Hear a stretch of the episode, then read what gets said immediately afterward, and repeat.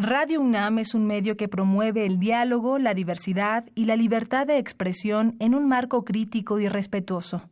Los comentarios expresados a lo largo de su programación reflejan la opinión de quien los emite, mas no de la radiodifusora.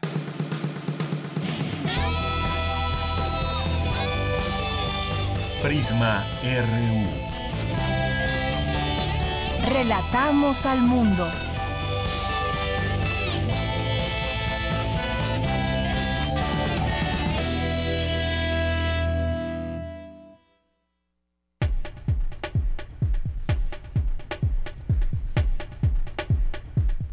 Tal? Muy buenas tardes. Esto es Prisma RU. Gracias por su sintonía y el equipo de Prisma RU eh, lamenta el sensible fallecimiento de Alberto Camacho Díaz, compañero de esta emisora, y se une a la pena que embarga a su familia y en especial a nuestro compañero eh, Rubén Camacho Piña, padre de Alberto.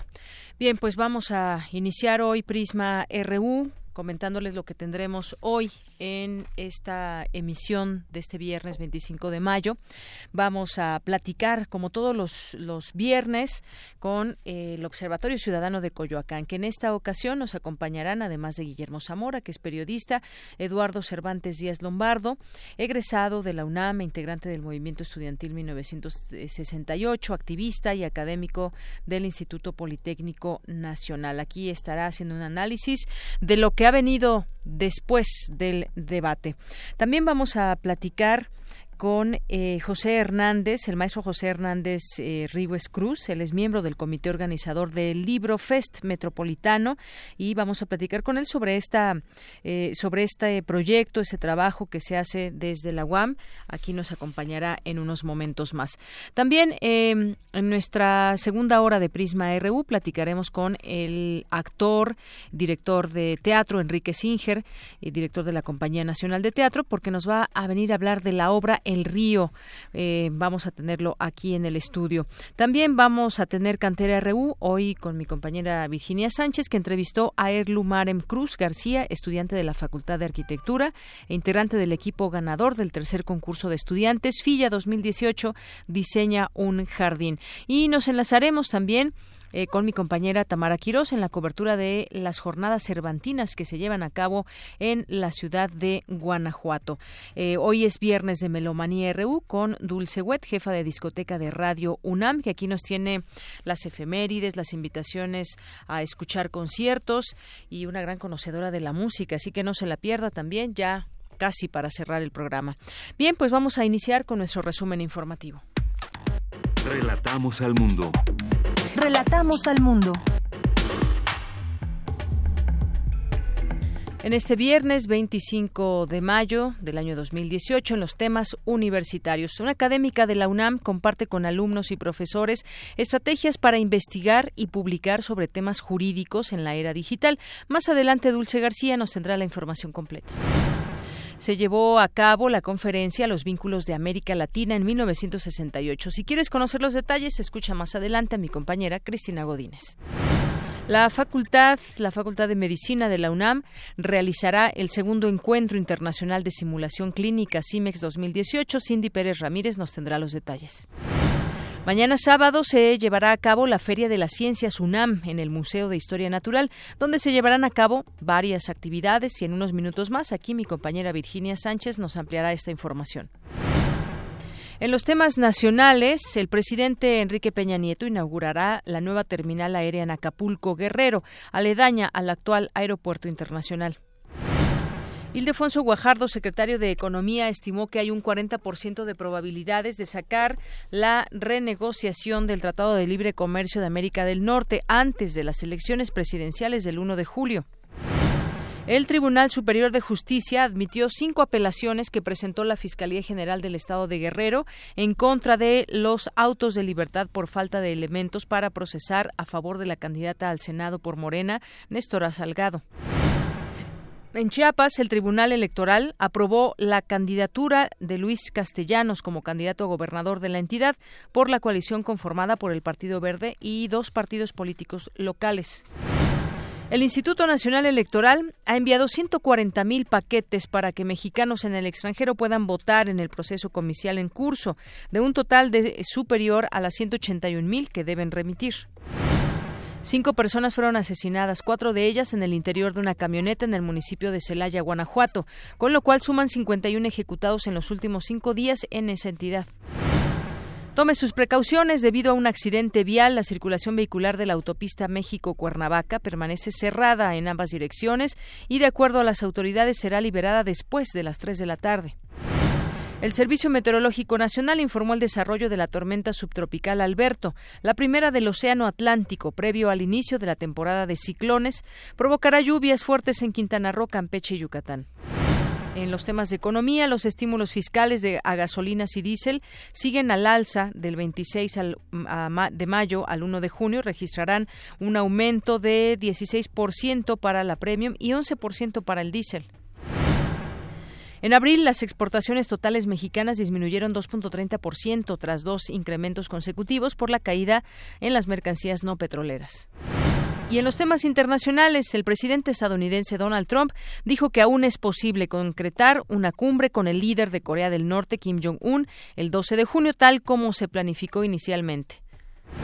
Bueno, pues quien entiende a Donald Trump fue él quien dio a conocer esta noticia y no sabemos si por la presión mediática o no mediática que hay, porque la hay y hay mucha, pues ahora abre otra vez la posibilidad de que sí se puedan reunir. Los ciudadanos de la Unión Europea cuentan desde este viernes con nuevas reglas para proteger mejor sus datos personales en las redes sociales como Facebook y Google. Hoy en la UNAM, ¿qué hacer y a dónde ir? El documental Ayotzinapa, El Paso de la Tortuga, coproducido por el recién galardonado Guillermo del Toro, TV UNAM y el director mexicano Enrique García Mesa, que retrata la desaparición forzada de 43 estudiantes normalistas en 2015, continúa su recorrido de presentaciones por diversos espacios de nuestro país y hoy se proyectará en la sala Carlos Monsiváis en punto de las 18 horas. La entrada es de 40 pesos. La Facultad de Filosofía y Letras te invita a la presentación del libro Bios, el cuerpo del alma y el alma del cuerpo, con la participación de su autora, la filósofa mexicana Juliana González, además de contar con la intervención de Teresa Padilla, Jorge Linares y Mauricio Cuevas. Asiste hoy a las 17 horas en el aula magna de esta facultad.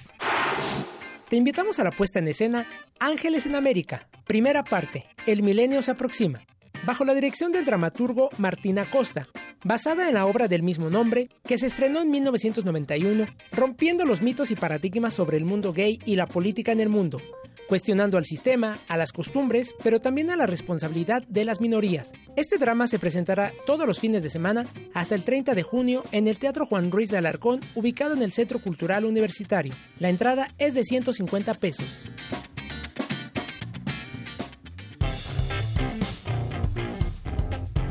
Campus RU.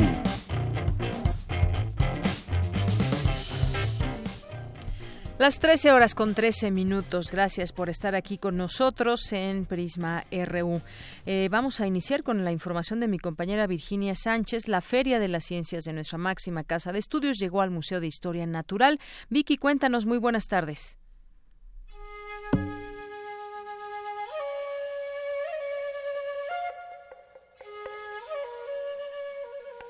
Este sábado 26 de mayo por quinta ocasión se llevará a cabo la Feria de las Ciencias de la UNAM en el Museo de Historia Natural, organizada por la Secretaría del Medio Ambiente de la Ciudad de México y la Facultad de Ciencias de la UNAM. De 11 de la mañana a 5 de la tarde, la feria estará integrada por charlas, presentaciones escénicas, demostraciones de paleontología, genética y geofísica. La parte interactiva de la feria la conformarán los siguientes talleres: el de origami modular, el de seguros seguros y el de matemáticas de colores, o bien el rompecabezas del 15, en el que alumnos de la Facultad de Ciencias compartirán la importancia del pensamiento matemático en el análisis de los juegos. Por parte del Museo de Historia Natural, se realizarán talleres como el de Biodiversidad de Cetáceos de México, donde se mostrará la diversidad de ballenas y mamíferos acuáticos, el taller de Newton moderno y óptica, en el que se conocerá el fenómeno de la fluorescencia y los colores, o bien los talleres de insectos bajo la lupa y el de diversidad morfológica y genética de las mariposas. Y algo muy interesante es que las y los visitantes podrán crear un fósil de yeso y acercarse al trabajo de los paleontólogos. Asimismo, conocer el trabajo de los ornitólogos, los biólogos especialistas en aves. También se podrá disfrutar de la obra de teatro El Rincón de Dipi, que relata la evolución de los dinosaurios. No lo olviden, Feria de las Ciencias de la UNAM, sábado 26 de 11 a 5 de la tarde en el Museo de Historia Natural, ubicado en la segunda sección del bosque de Chapultepec. La entrada general es de 27 pesos. Una oportunidad para acercarnos a la ciencia.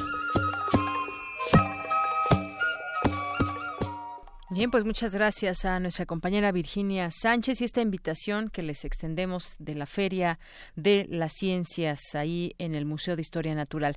Vamos ahora con Cindy Pérez Ramírez. La Facultad de Medicina de la UNAM realizará el segundo encuentro internacional de simulación clínica CIMEX 2018. Adelante, Cindy. Yanira, buenas tardes a ti y al auditorio de Prisma RU. Del 29 de mayo al 1 de junio se llevará a cabo CIMEX 2018, que relacionará la simulación y la evaluación para mejorar la atención que proporciona el personal multidisciplinario clínico. Y es que la simulación en la enseñanza básica permite a los alumnos repetir, corregir y perfeccionar un acto médico. Habla la doctora Sara Morales, jefa del Departamento de Integración de Ciencias Médicas e integrante del comité organizador. Para disminuir los errores que podemos cometer todos juntos, porque el error puede ser desde el que recibe al paciente en la entrada, que puede ser un trabajador social, hasta el que puede estar en la sala de operación. ¿sí? Y ahí influimos todos. Entonces, es para evitar los errores, para mejorar la calidad de la atención y sobre todo la seguridad de los pacientes.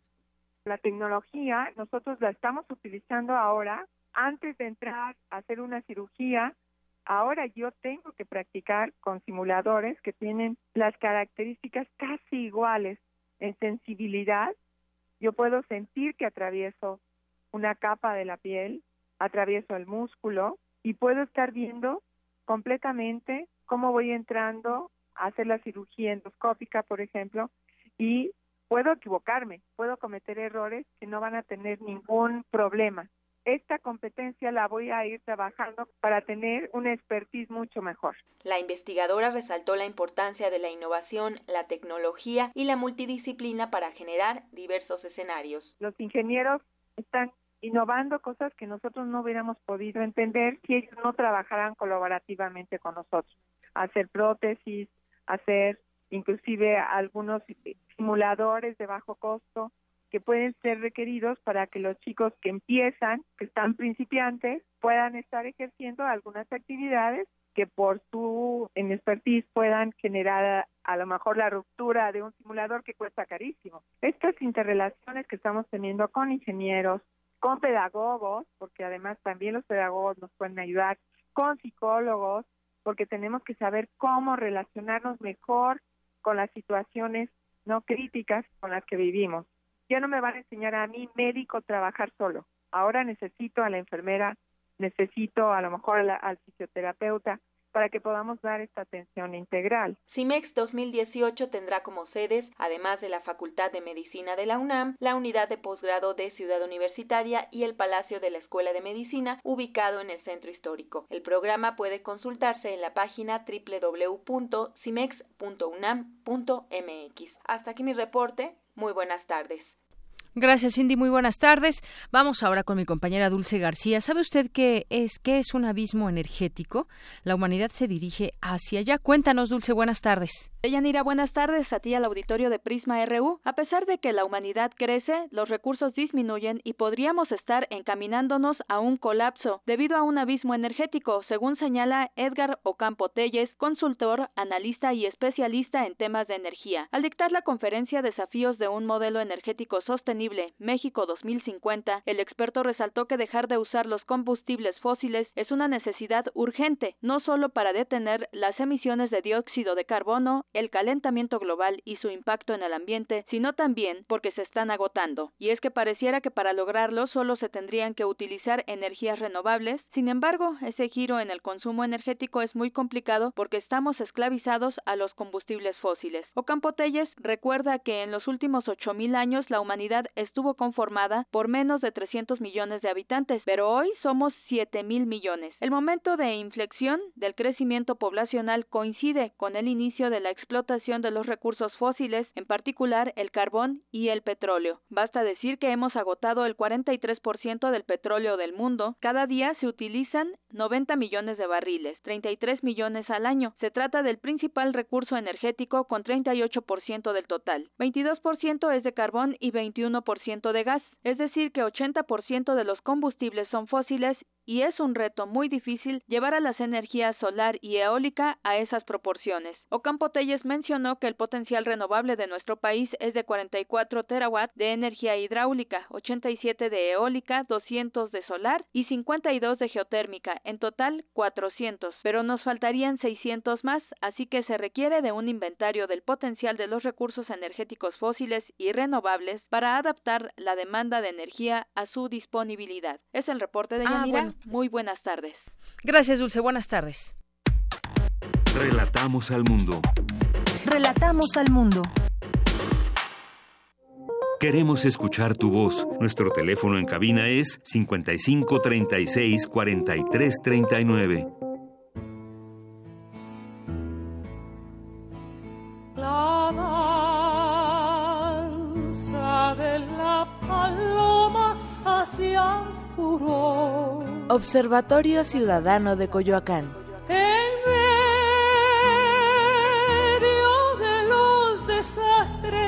De la nación. Bueno, pues ya estamos aquí en este espacio del Observatorio Ciudadano de Coyoacán, que todos los viernes nos acompaña y que llevamos este espacio a la reflexión. Y como todos los viernes nos acompaña Guillermo Zamora, que es periodista. ¿Qué tal, Guillermo? ¿Cómo estás? Buenas Bien, tardes. muchas gracias, eh, Deyanira. Y también nos acompaña el día de hoy Eduardo Cervantes Díaz Lombardo, egresado de la UNAM, eh, integrante del movimiento estudiantil de 1968 como activista y también eh, académico del Instituto Politécnico Nacional. Bienvenido, Eduardo. Gracias, Deyanira. Bueno, y nos vas a hacer una introducción el día de hoy, Guillermo. Sí, muchas gracias otra vez. Mira, a mí me parece que el tema que vamos a abordar, que es el, eh, el debate del último domingo, el debate presidencial, eh, fue insustancial, otra vez, nuevamente. Eh, creemos que debería de tener eh, miras más, más elevadas. Es decir, se, se ha convertido en un eh, momento solamente para denostar al, al puntero y eh, decir mentiras, porque además que con las mentiras que se han, que se han eh, lanzado, eh, pues quedan ellos eh, también en evidencia rápidamente. Por ejemplo, bueno, las dos grandes mentiras que, que se abordaron en este, en este eh, domingo, pues fue por parte de Anaya el, eh, una falsa que es, eh, se trató de, de decir que durante la gestión de Andrés Manuel López Obrador como como jefe de gobierno de- de- del Distrito Federal entonces, había sido pésima la inversión extranjera. Y por el otro lado, por el otro lado, por parte de MID, es el, eh, eh, una acusación verdaderamente grave, eh, irresponsable, racista, contra eh, Néstora Salgado, que es candidata a la- al Senado de la República. Bien, eso yo quisiera nada más agregar, eh, por último, que deberían de haberse tomado en cuenta, por ejemplo, detalles mucho más eh, importantes, como es el que qué va a pasar entre México y Estados Unidos al desaparecer prácticamente la eh, globalidad económica.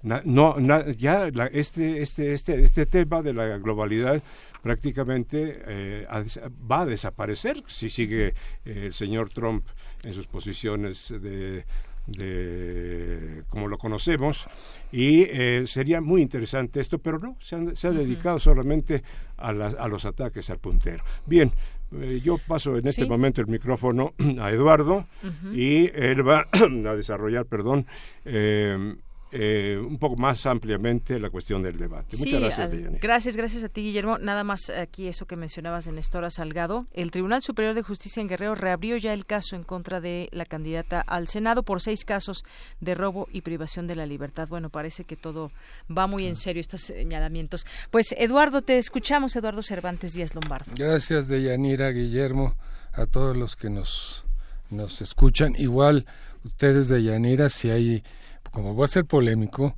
si hay eh, dudas o cuestiones que aclarar, desde luego. Muy bien. Entonces, bueno, yo coincido con lo que dice Guillermo. Son insustanciales estos debates. Si se trata de presentar propuestas de lo que harían cada cual como presidente de la República, pues quedan muy, mucho a deber las intervenciones. Incluso las propuestas pues se conocen con más amplitud a través de otros espacios y de otros y de otros medios. Yo creo que había que preguntarse seriamente sobre la utilidad de los debates. En todo caso sí requerirían cambiar de formatos. Son extremadamente rígidos, parecen camisas de fuerza. Luego, eh, este tema en el último debate de los moderadores fue un chiste de mal gusto en realidad fueron editorialistas. Ellos eh, comentaban y emitían juicios de valor, fueron mucho más allá de una moderación y lo de la participación del público fue una vacilada. En realidad se formularon cuatro preguntas muy generales que interpretaron los moderadores a su gusto, a su modo, y de, en realidad sirvió de muy poco esa supuesta participación. Más bien era una como una cortina de humo para dar la apariencia de un ejercicio democrático que, que no lo fue. Ahora, ya entrando en materia de este debate en particular, el de, el de Tijuana, eh, bueno, eh, en, en, la forma o en la superficie, pues es un asunto de verbo, de palabras, de intercambio de, de fraseologías eh, rupturistas, pero hay un aspecto de fondo que sí debemos destacar, y es la cuestión de los proyectos de nación. Evidentemente, evidentemente, sin lugar a dudas, tanto Anaya como MID representan un proyecto de continuidad que inició hace casi 36 años con Miguel de la Madrid. Es un modelo económico eh, llamado neoliberalismo, que ha sido un esquema de depredación y de pillaje. Para eso es el neoliberalismo, hacedor de una pequeña minoría de grandes adinerados, una minoría eh, compacta, que es otro de los propósitos de ese modelo económico, generar este, este grupo de oligarcas que además del poder económico detentan el poder político de la sociedad que es una de las características de este modelo económico. Han sido tres, 36 años casi desastrosos para México y desastrosos para el pueblo de México. Es un modelo económico no solo depredador y de pillaje, sino continuador de un régimen de corrupción y de privilegios. Y ese modelo es al que le pretenden dar continuidad el PRI y el PAN. El PRIAN ahora apoyados vergonzosamente por el, por el PRD, pero eh, tanto Anaya como Mid son los candidatos de la continuidad de ese proyecto y de ese modelo. Eso es evidente. Y frente a este proyecto está el proyecto que representaba eh, López Obrador, un proyecto que yo diría que es de transición antineoliberal, lo que le da un sentido muy importante en términos de trascendencia histórica. Es decir, es un proyecto con un contenido de reivindicación nacional y popular muy clara, que impide, no que impide, que neutralice y que frena el, modelo de acumulación de capital que implica el, neoliberalismo, que es un modelo de, de concentración de la riqueza bestial que afecta a los intereses del país y del, y del pueblo. Así es. Eduardo, platicábamos ayer con Martín Moreno, que escribió un libro que se llama Cambio Radical o Dictadura Perfecta, y justamente también hacía pues un perfil de cada uno de los, de los candidatos. En el caso de Anaya, eh, ya que lo traes a colación, pues es un político joven, un político que no conocíamos hace unos años, que de pronto emergió, eh, eh, estuvo ahí en, el, en la Cámara de Diputados y empezó a hacer toda esta, digamos, a tejer todas estas redes a la vez que fue rompiendo con algunas. Y yo te preguntaría en este caso que nos dices que es un, es una, un sistema que se está sosteniendo y que tiene que ver con el, el neoliberalismo y demás, pero ¿cómo, cómo se inserta, inserta Anaya? Él, digamos, es un político joven que no estuvo, digamos, en toda esa conformación que hubo en su momento del el salinismo y de otras figuras que podríamos traer a colación el día de hoy. Yo creo de, de Yanira que no se trata de personas. Eh, las personas son en todo caso circunstanciales y sirven a proyectos y sirven a intereses de grupos, que es el caso de Anaya, es decir, su juventud no lo exime de ser de haber sido presidente del Partido Acción Nacional. O de saber a quién representa y quién sí, no, por el supuesto. PAN en este país. Incluso de los 36 años casi de neoliberalismo en México, 12 años lo ocuparon eh, presidentes del PAN, seis de Fox y seis de Calderón de lo cual él no es ajeno y fueron terribles. Yo ubico simplemente que entre, entre Fox y Calderón se concesionaron a empresas extranjeras en el ramo de la extracción minera 46 millones de hectáreas que han sido de resultados sociales eh, eh, catastróficos, terribles. Y él eh, pues representa a ese partido, es decir, el, el PAN y él, al margen de su edad, representan una propuesta de continuidad del mismo modelo económico que sirve a una minoría que él representa, nada más hay que ver cómo los trata a las cúpulas empresariales y cómo las cúpulas empresariales lo tratan a él, es uña y carne. Entonces representa un proyecto de dominación, ahora le tocó en turno a él o a mí, pero eh, está por encima de, de sus eh, posturas personales que también en otro sentido de Yanira son muy cuestionables.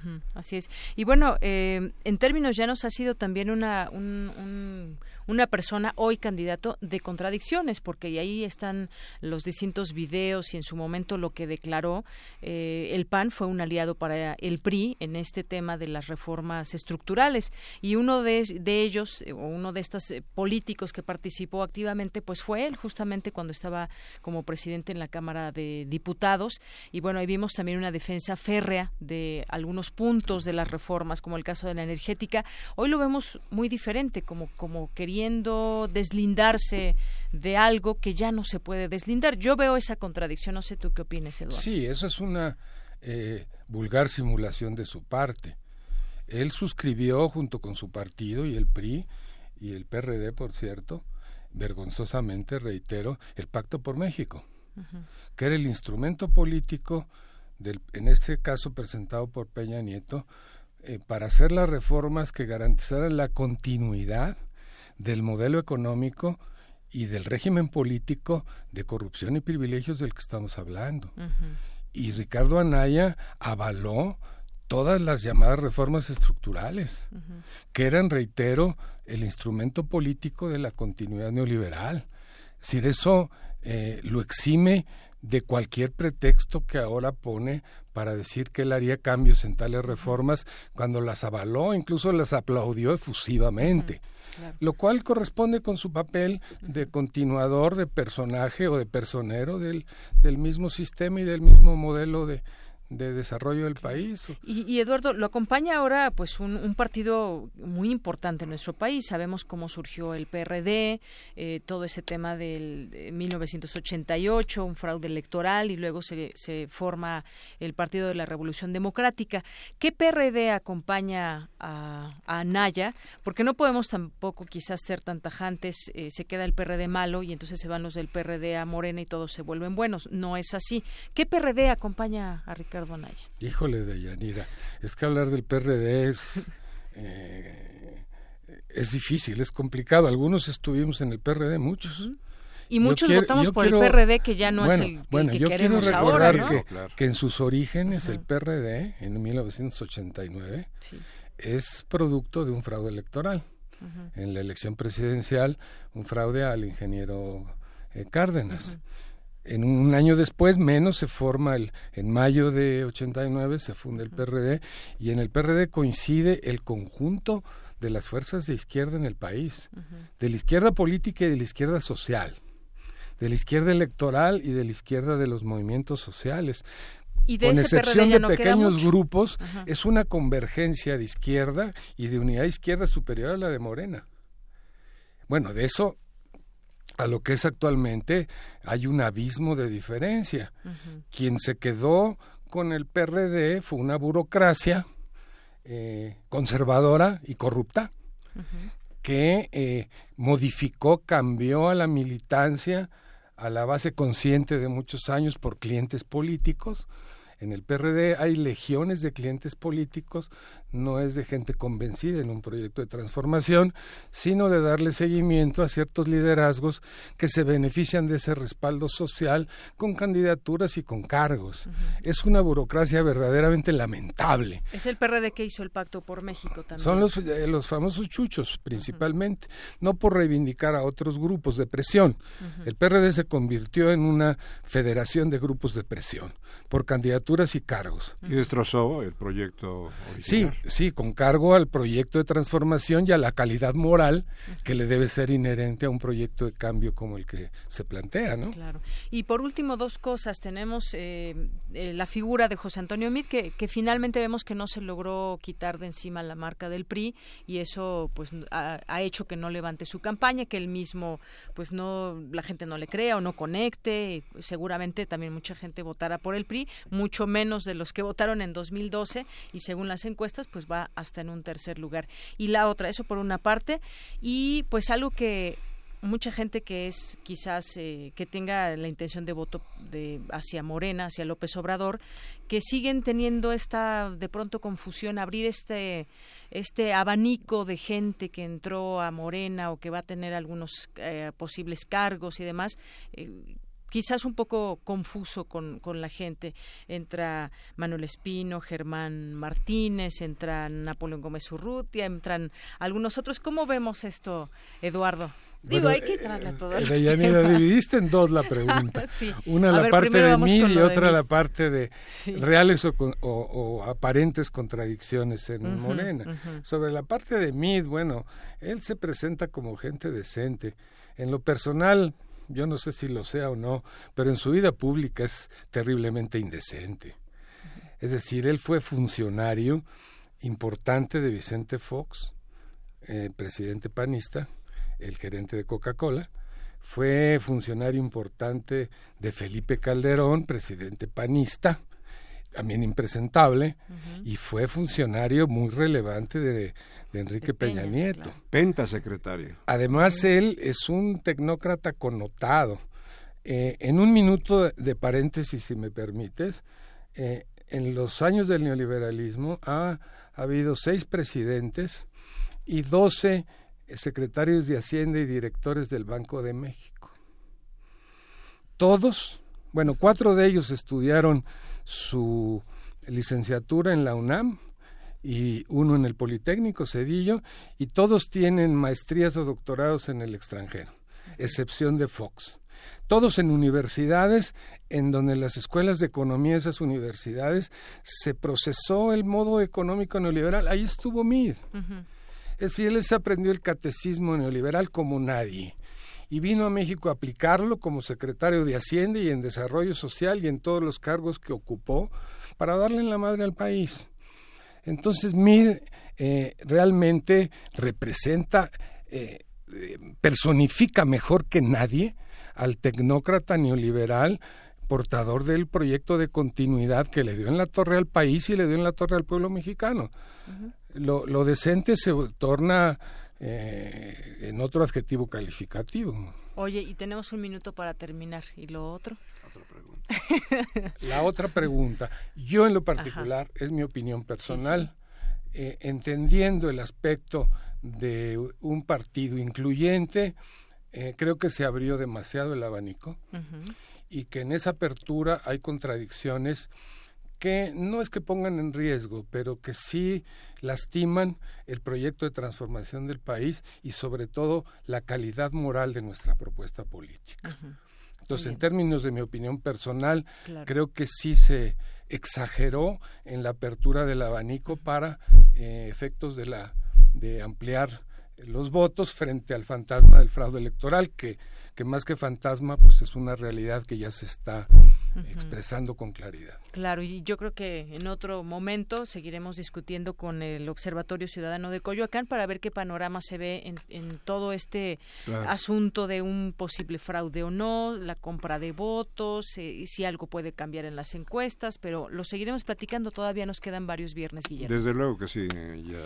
Pues muchísimas gracias, gracias a Guillermo Zamora, periodista, Eduardo Cervantes Díaz Lombardo, egresado de la UNAM, integrante del movimiento estudiantil de 1968, activista y académico del Instituto Politécnico Nacional. Muchas gracias. Gracias, a ti, Buenas tardes. Porque tu opinión es importante, síguenos en nuestras redes sociales, en Facebook como Prisma RU y en Twitter como arroba PrismaRU. Queremos escuchar tu voz. Nuestro teléfono en cabina es 55 36 43 39. Relatamos al mundo.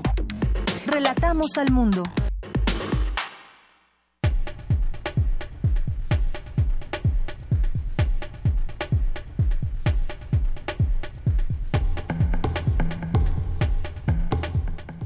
Bien, pues continuamos aquí en Prisma RU y ya está con nosotros el maestro José Hernández Ríguez Cruz, espero pronunciarlo bien, miembro del comité organizador del Libro Fest Metropolitano, licenciado en Lengua y Literaturas Modernas Inglesas, maestro en literatura comparada con especialización en estudios culturales sobre literatura y cine por parte de la UNAM y cuenta con un posgrado en políticas culturales y gestión cultural, además de ser profesor investigador de tiempo completo en la División de Humanidades de la UAM Azcapotzalco. Bienvenido, maestro. Muchísimas gracias.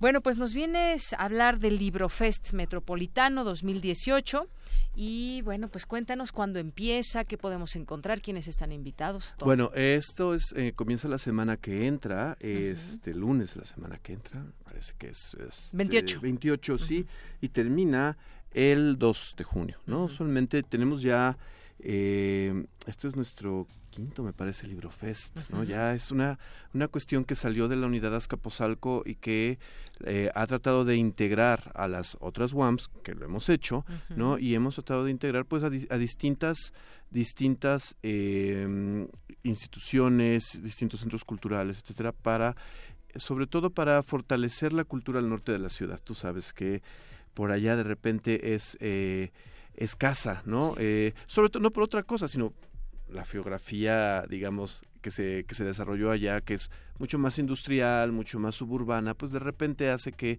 eh, este tipo de cuestiones queden muy aisladas, ¿no? Y queden, em, queden lejanas, ¿no? Es una cosa curiosa en donde de repente para eh, muchos de nuestra, mucha de nuestra comunidad, la misma Huamas Capozalco es el sur de la ciudad. Entonces, eh, pues tratamos de llevar nosotros esta, toda esta iniciativa. Eh, vamos a tener de país invitado en esta ocasión a Bolivia, ¿no? Vamos a contar con ah, una, una, una, fuerte eh, participación de Bolivia. Cada año tenemos un país invitado, cada año tenemos este, muchas cosas, ¿no? Eh, el programa es bastante nutrido, ¿no? Sí ha sido, o sea, se ha construido,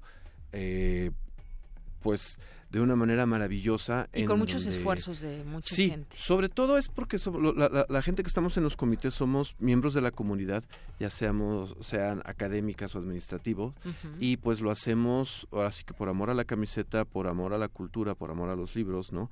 Para llevar esta, esta iniciativa a esta parte, ¿no? De este, O sea, sí, sí de repente vemos, ¿no? O sea, sí nos, nos eh, eh, vaya, nos mueve un poco el corazón estar eh, eh, con ese tipo de, de iniciativas, pues, y nos gratifica bastante poder llevarlas. Así es. Yo estoy aquí viendo la página del LibroFest, que tienen una página, librofest.com. Ahí pueden encontrar pues todo lo que va a haber en esta edición 2018. Va a haber muchas actividades, maestro. Hay exposiciones, hay cursos, hay talleres. Y aquí podemos consultar todo, todas estas actividades que decías, pues bueno, hay el esfuerzo y la participación de mucha gente.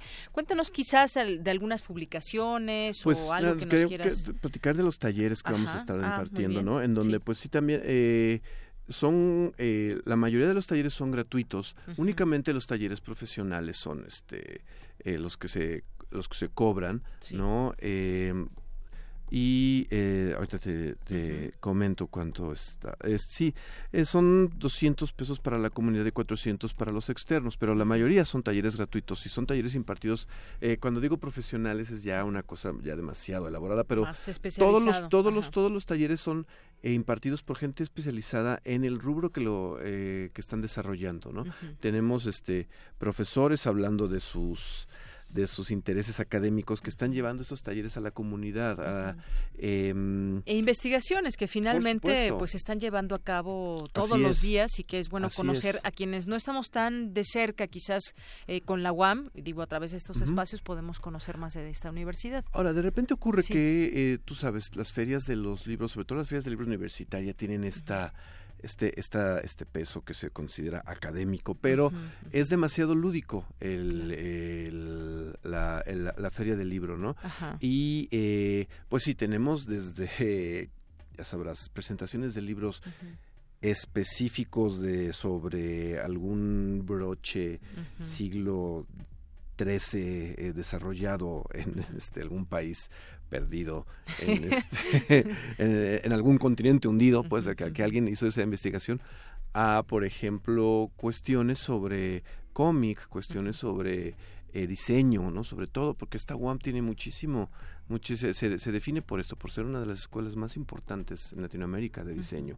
Entonces, pues, usualmente llegan a ser muy divertidas las cosas, ¿no? Este, y, muy, muy, las dinámicas que generamos ahí con otras WAMs, con dentro de la misma comunidad, pues en cuestiones de intercambio de libros viejos, cosas así, pues atraen mucho a la gente, ¿no? Entonces la gente está bastante bastante contenta con esto. Sí, y, como decías, hay muchos temas como muy específicos de los investigadores que no por ser específicos nos dejan de interesar, pero también hay literatura y también hay estos talleres, estos cursos que abren ese panorama ah, para los estudiantes académicos, eh, el personal administrativo, pero también es una invitación a todo el público en general a vengan a la UAM, conozcan la UAM y conozcan la oferta de esta universidad. Así es, por supuesto, o sea, digo, de repente eh, tú sabes, ¿no? Es una cosa mágica esto del, del, libro para eh, un país en donde casi no se lee. De repente tienes llenas estas ferias del libro que atraen a gente y que de repente te contagias, ¿no? Eh, de toda esta magia, toda esta, toda esta dinámica de lectura. Por supuesto, también de repente hay, hay escuelas que organizan estos paseos o estas visitas, escuelas de desde primarias hasta preparatorias, ¿no? claro, pues aquí podemos invitar a todas las escuelas que nos estén escuchando, por ahí los maestros, los alumnos, pues acudan a estas, a estas, eh, a esta feria de Librofest, se van a encontrar muchas sorpresas y yo creo que, pues si desde niños empezamos ahí con esa semilla de la lectura, pues el día de mañana será, pueden ser grandes lectores. Así es, así es, ¿no? Y siempre, sabes, hay sorpresas, ¿no? De que llegas y te encuentras ese libro que estuviste buscando durante mucho tiempo o ese libro que pensabas que nunca se había editado o sobre temas en donde dices, órale, esto yo no lo sabía y esto se está haciendo con este tipo de investigaciones, ¿no? Por ejemplo, este, cuestiones eh, que de repente alguien pensaría que están alejadas de la, de la academia como tal, de una academia pura y dura ortodoxa, en donde de repente pues entran carteles este de high energy o este o sea diseño de carteles o estas cuestiones sobre eh, producción de cómics nacional, producción de cómics internacional, ¿no? O la misma parte historiográfica o de ingeniería, ¿no? Temas en donde de repente te vuela la cabeza saber que se está investigando sobre cuestiones ambientales bastante importantes, no nada más para el país, sino para, para el mundo. Claro, y lo divertido de estas ferias es que pues de pronto vas, ya más o menos sabes qué, qué tipo de, feria de libro es, pero vas y te encuentras muchas sorpresas, siempre sucede en todas las ferias, eso es lo, lo, divertido, vas a estar ahí caminando entre todos estos stands y te vas a encontrar cosas que quizás ni siquiera estabas buscando, ¿no? Así es, y sobre todo esta oferta cultural que de repente llegamos a tener, ¿sabes? O sea, en donde eh, pues sí, o sea, por supuesto el país invitado, o sea, toda la gente invitada está ahí, ahí, este, eh, llevando conocer un poco más de, Bolivia, por ejemplo, en este caso que es el país invitado. Así es, o este, pues los grupos artísticos que se llegan a presentar, incluso internos de los mismos chicos, ¿no? este, este slam poético eh, hip hopero. Ahí sí, que eso es algo este, que ahora gusta mucho. Así es, ¿no? Este, que está muy de moda, ¿no? y, y, que por supuesto de repente, incluso en la academia o incluso ves publicados estos estudios sobre las relaciones eh, entre diversas disciplinas humanísticas o este, ciencias sociales, incluso eh, diseño, con este tipo de cuestiones, expresiones culturales, musicales como es el, el el rap o el hip hop, ¿no? Entonces, pues es bastante padre, ¿no? Todo este tipo de cuestiones. Sí, por supuesto. Bueno, entonces nada más recuérdanos eh, de qué día, qué día se lleva la feria Librofest y cuál es la sede. Pues la sede es la Guamas Capozalco, ¿no? Este, empieza el lunes de la semana que entra, que es el 28 de mayo, y termina el 2 de junio. eh, pues bueno, sí, entonces ya es tradición además esto, ¿no? Que siempre es la última semana de mayo, la primera semana de junio. eh, es a partir de las 10 de la mañana, bueno, a partir de que se abre la, la, unidad, pero es a partir de las 10 de la mañana, más o menos estamos terminando como a las 18 horas, pues, eh, y pues visiten la página, ¿no? En donde tenemos todo, todo el programa, todo lo que les puede interesar y todo, y además está abierto ahí este, los enlaces a las redes sociales para que puedan platicar con nosotros, ¿no? Y nos puedan dar su opinión y puedan preguntarnos cualquier cosa. Pues ahí está el Libro Fest Metropolitano, eh, Casa de Libros Abiertos, UAMIS Azcapotzalco, y a partir del próximo lunes y hasta el 2 de junio. De junio. Muy bien, pues ahí están invitados todas las personas que nos están escuchando para que acudan a esta feria, se involucren en todas las actividades, que son muchas, como bien nos dices, maestro José Hernández. Pues muchas gracias por visitarnos. Gracias a ustedes por abrirnos el espacio. E invitarnos de, primera mano a este evento. Gracias. Gracias. Hasta luego, maestro José Hernández Ríguez Cruz, miembro del comité organizador del Libro Fest. Queremos escuchar tu voz. Nuestro teléfono en cabina es 55 36 43 39. Porque tu opinión es importante, síguenos en nuestras redes sociales, en Facebook como Prisma RU y en Twitter como arroba PrismaRU.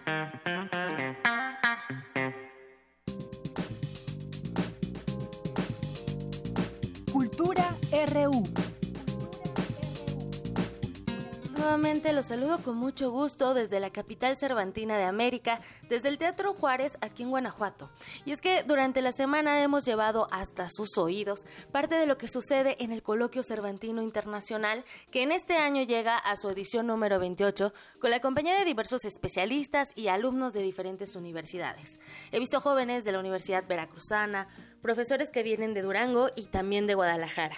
Y bueno, no hay duda de que Guanajuato es un lugar que se caracteriza por ser un destino cultural y porque aquí el sabor a Cervantes y al Quijote se disfruta en todos los rincones y en muchas actividades, entre ellas los entremeses cervantinos, una tradición de esta ciudad. Y bueno, recordemos que la primera presentación de este tipo de teatro al aire libre se llevó a cabo en México en 1953 bajo la dirección del maestro Enrique Ruelas y hasta la fecha es un fenómeno reconocido a nivel mundial.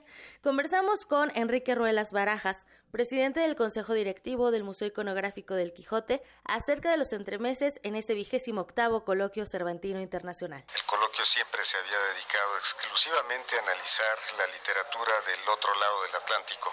Yo creo que es una versión muy interesante del coloquio porque, como se ha dicho, por primera vez se aborda la literatura en esta parte del mundo que coincide con la época de Cervantes. Otra vez se da la confluencia de ese origen cervantino de Guanajuato del año 50 y que don Eulalio con mi padre fortalecen a través de ese vínculo que siempre tuvieron y que luego se concreta con la generosidad de don Eulalio cuando crea el Museo Iconográfico del Quijote. Esta manifestación de la coincidencia de los entremeses cervantinos, de la representación de entremeses, esta semana en el marco del coloquio, pues es un testimonio de que justamente las dos tradiciones están vivas, las dos tradiciones se fortalecen una a otra y siguen haciendo de Guanajuato la capital cervantina de América que tanto impulsó don Eulalio. Hablando un poco del contenido académico, les comento que el año pasado en este encuentro se habló de la literatura en España y en esta ocasión se retomó la literatura en México y también su influencia.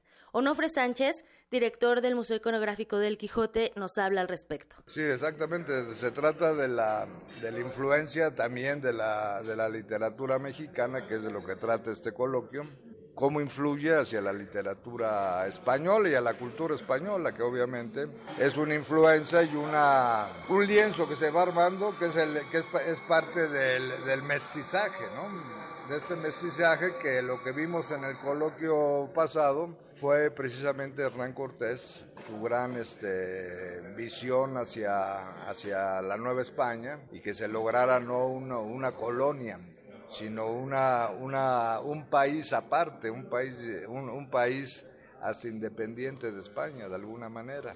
Y por eso fueron los problemas que tuvo tan inmediatamente Cortés frente a Carlos V, que le tuvo recelo porque estaba, estaba viendo que, que Cortés iba más allá de administrar un espacio muy importante para la corona, sino que quería de alguna manera ser un emperador casi de, esa, de, de, de las Indias y en, ese, en el caso particular de la Nueva España. Y entonces eso, ese, ese fue el, el, el, elemento con el cual iniciamos el cambio de los coloquios después de 26, de 26 años al del año pasado con esta temática. Y ya no hablar tanto de la influencia de España sobre México, sino al revés, ¿no? De la influencia de los mexicanos sobre lo español. Y entonces por eso con el doctor Duverger empezamos a hablar desde octubre del año pasado de ver esta secuencia de este coloquio y traer especialistas que supieran sobre qué, qué existía en ese momento en México. Además, en entrevista para Radio UNAM, Onofre Sánchez adelantó lo que se tiene preparado, lo que se planea para el siguiente año. Vamos a escuchar.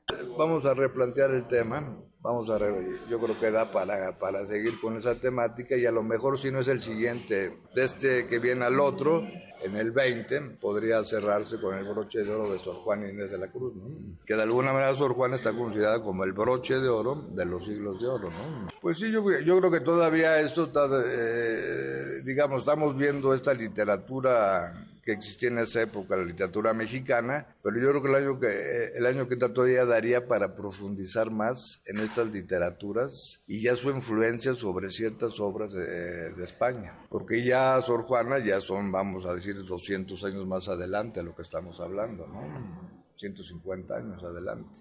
Entonces yo creo que todavía da para el año que entra profundizar en esta literatura mexicana y a lo mejor ya su influencia que se pueda detectar con escritores españoles de, de, del momento, de aquel momento. ¿no? Pensar en esta parte ya de, de Sor Juana y Sigüen Sigón, etcétera, ¿no? Ya estos genios que estaban en el México, mexicanos, ¿no?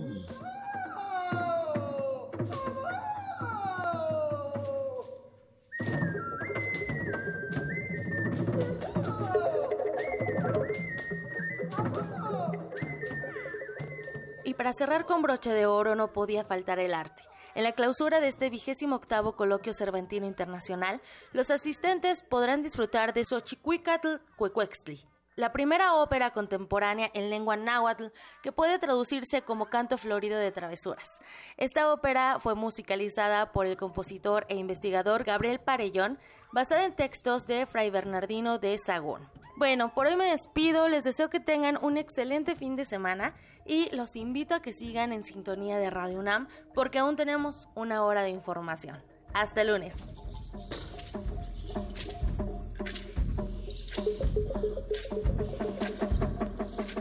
Bien, y continuamos. Tenemos también información que publica hoy verificado.mx y ahora que vendrán estas elecciones el próximo 1 de julio, ya no es Distrito Federal, ahora es Ciudad de México. ¿Y qué cambia para cuando votemos el 1 de julio por toda esta eh, propuesta que tenemos, todo este abanico de de personas que quieren ser parte de los eh, de quienes de las autoridades que gobernarán esta ciudad. Bueno, pues la Ciudad de México se prepara para estas primeras elecciones como entidad autónoma con su propia constitución. Aquí lo hemos platicado en varias ocasiones. Por primera vez los habitantes de la Ciudad de México elegirán a 16 alcaldes en lugar de delegados, además de diputados locales, no asambleístas, ya son diputados locales, y en la estructura de gobierno de alcaldía aparecerán los concejales. También eh, van a haber alcaldes capitalinos, como decía, eh, el alcalde que resulte electo gobernará con 60% de los concejales que él o ella elija y el resto será asignado con base en la cantidad de votos recibidos por los otros partidos políticos. Así va, va a funcionar cada una de las alcaldías. También ahora con voz y voto en reformas constitucionales, al pasar de Asamblea Legislativa a Congreso Local, el Poder Legislativo de la Ciudad de México tendrá por primera vez voz y voto en las reformas constitucionales, tal y como hacen el resto de las 31 entidades federativas del país. Nuevas facultades del jefe de gobierno, bueno, pues tendrá la facultad de designar o destituir a los titulares de la Secretaría de Seguridad Pública Capitalina y de la Procuraduría de Justicia de la ciudad. Además, el Senado de la República perdió la facultad de destituir al jefe de gobierno. Como los gobernadores estatales, el próximo jefe de gobierno también podrá promulgar leyes y tendrá que proponer el presupuesto de la ciudad. Será interesante cómo vivamos también este, este cambio para las propias autoridades que vendrán para el próximo para el próximo periodo de seis años en el caso de jefe de gobierno. Bueno, pues seguimos, vamos a hacer una pausa, son las dos de la tarde, regresamos con más información aquí en Prisma RU. Prisma RU. Relatamos al mundo.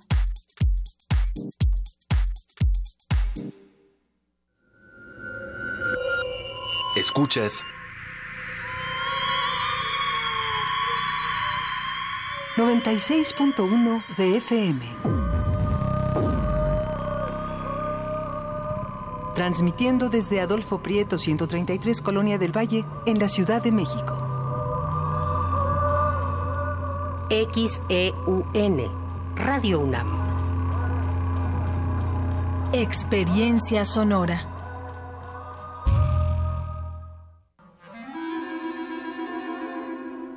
Testimonio de oídas. Música nueva en voz de sus creadores. De sus intérpretes. Un autorretrato sonoro de la música de hoy. Escúchanos por el 96.1 de FM los martes y jueves a la 1 a.m. o en su retransmisión los sábados y domingos también a la 1 a.m.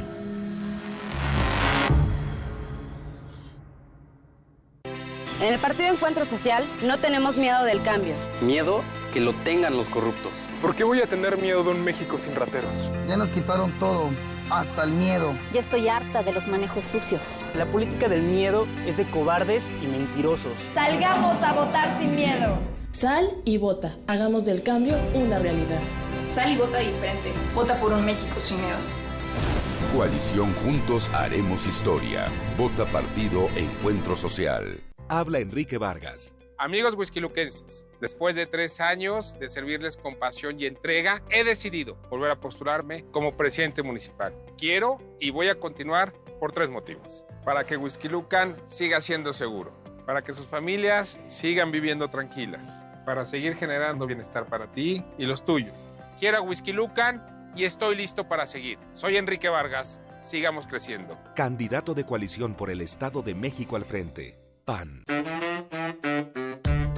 La Escuela Nacional de Trabajo Social y Radio UNAM presentan Vida cotidiana, Sociedad en Movimiento. Un programa para analizar las distintas problemáticas sociales y documentar alternativas e intervenciones para enfrentarlas.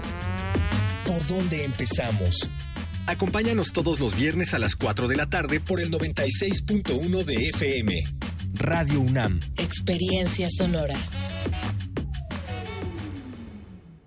¿Qué representa esta elección? Yo creo que es una elección entre futuro y pasado y represento futuro frente a pasado. ¿Qué está en juego en esta elección? La confianza para invertir. Por eso esta elección va a ser de confianza. ¿Por qué votar por mí? Que el que por experiencia, por temperamento, por trayectoria, por historia de vida, por preparación, por emoción y por conocimiento le puede dar a este país el mejor destino soy yo.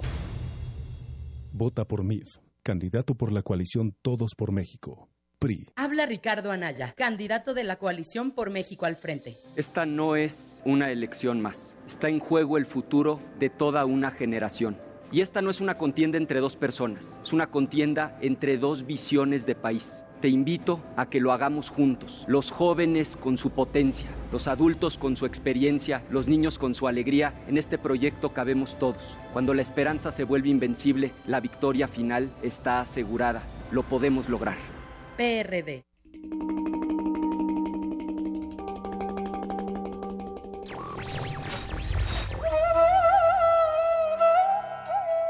Uno no siempre hace lo que quiere, pero tiene el derecho de no hacer lo que no quiere.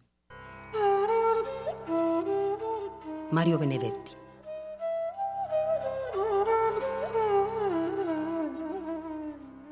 Radio UNAM. Queremos escuchar tu voz. Nuestro teléfono en cabina es 55 36 43 39. Porque tu opinión es importante, síguenos en nuestras redes sociales, en Facebook como Prisma RU y en Twitter como arroba PrismaRU.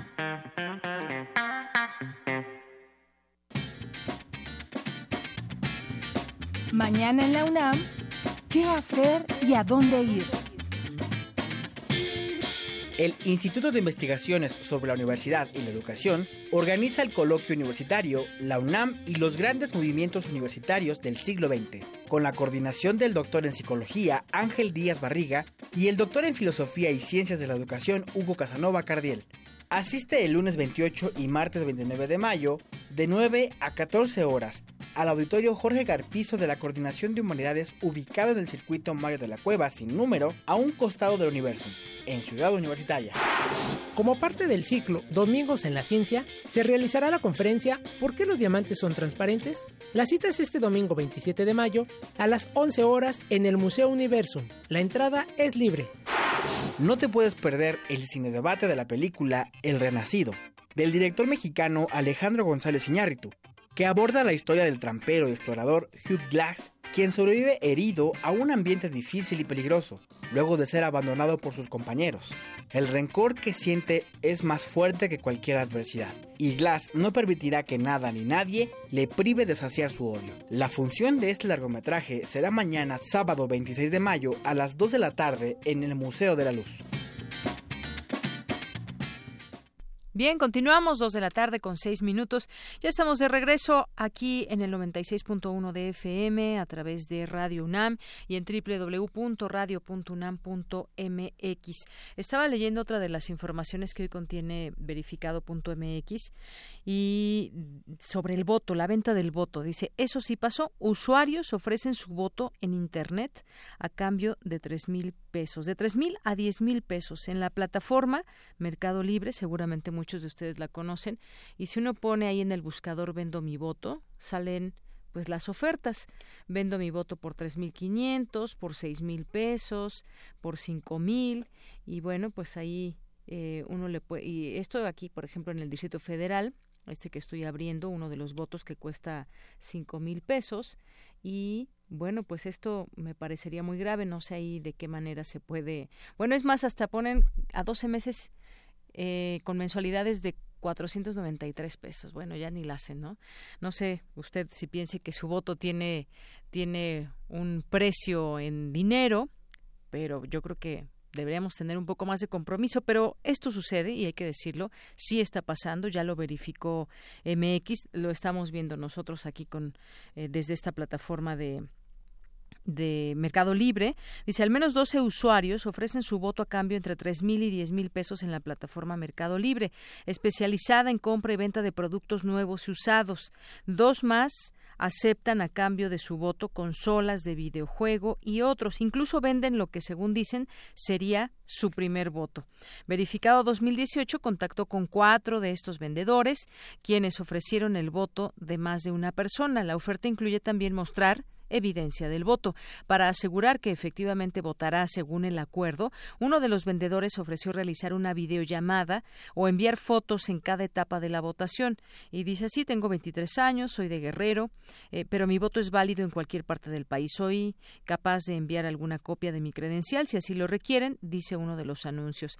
En algunos anuncios ya hay posible comprador, aunque no hay evidencias de que se haya cerrado alguna operación y en estos y en otros hay comentarios en los que suman su voto a la oferta. Las ofertas señalan como estados de residencia Jalisco, Michoacán, Guerrero, Baja California, Yucatán y Ciudad de México. En Facebook y en Twitter usuarios también anuncian la venta del voto y piden a los interesados contactarlos por mensaje privado. En algunos de los anuncios no se distingue si es broma la oferta, sin embargo en otras publicaciones los usuarios especifican que la publicación es seria y le ponen precio. Eh, aquí toma otro ejemplo de Facebook que ofreció precios diferidos según el tipo de cargo por el cual votará. Eh, y el voto para presidente cuesta tres mil pesos, para jefe de gobierno dos mil quinientos, para alcalde dos mil pesos, para diputados mil quinientos y seis mil pesos por todos los cargos de elección. Pero ¿qué dice la ley? La Fiscalía Especializada para la Atención de Delitos Electorales de la Procuraduría General de la República dijo a este portal que en caso de que exista un comprador del voto, la oferta en Internet podría considerarse apología del delito electoral y es sancionado de la misma manera que se castiga a quien vende el voto. Así que, pues ya saben, estarían cometiendo algún delito tanto quien lo vende como quien lo compra. Bien, algunos algunos eh, saludos que queremos enviar aquí a nuestros amigos de a nuestros amigos de Twitter, como el Sarco Iquetecuani, nos dice, mmm, ando necesitado. Bueno, ¿qué pasó? El Sarco Iquetecuani, pues no, yo creo que no es, no es correcto. Y si no, pues imagínate que te viéramos ahí tras las rejas o algo que suceda porque es un delito electoral. Bueno, no tras las rejas, pero sí, pero sí hay alguna sanción que debe haber estipulada en la ley al ser un delito electoral. Pues sí, hay muchos que, que, que, requerimos un poquito más de dinero, ¿no? para para, para salir la quincena, pero, pero no, no es la forma, no es la mejor forma. Quizás eh, podemos vender otra cosa, podemos vender algún libro, algún disco, no sé, alguna forma tenemos que, encontrar. Bien, ¿quién más escribe por ahí? Muchas gracias a eh, Berenice Camacho, también muchos saludos. Eh, Ángel Cruz, los Politécnicos siempre poniendo buen ejemplo. Gracias, Ángel Cruz. Claro que sí, nuestra Universidad Hermana, por supuesto. Desde la izquierda también por aquí nos manda saludos, muchas gracias. Ricardo García, el Cuaedunam, Diogenito, dice, ayer hablaba de que la última vez que entoné la internacional, justo cuando el PMS se dio su registro para dar al PRD. Ahí se perdió la izquierda partidista. Gracias, gracias por tu opinión, Diogenito.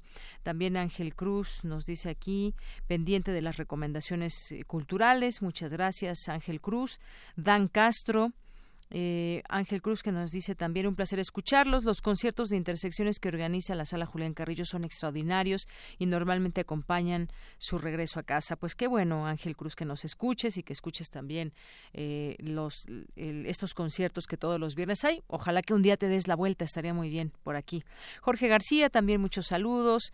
Nos dicen también que eh, Día de la Ciencia, a UNAM Global, también nuestros amigos de UNAM Global, muchos saludos, al IUNAM, hola Cabriola también eh, nos escribe por aquí, Minerva de Roctubre, también muchos saludos. José Luis Sánchez, que nos manda, como siempre, información. Y sí, por cierto, hay una información que surgió al día de ayer sobre la periodista mexicana Alicia Díaz González, que fue asesinada a golpes en la ciudad norteña de Monterrey.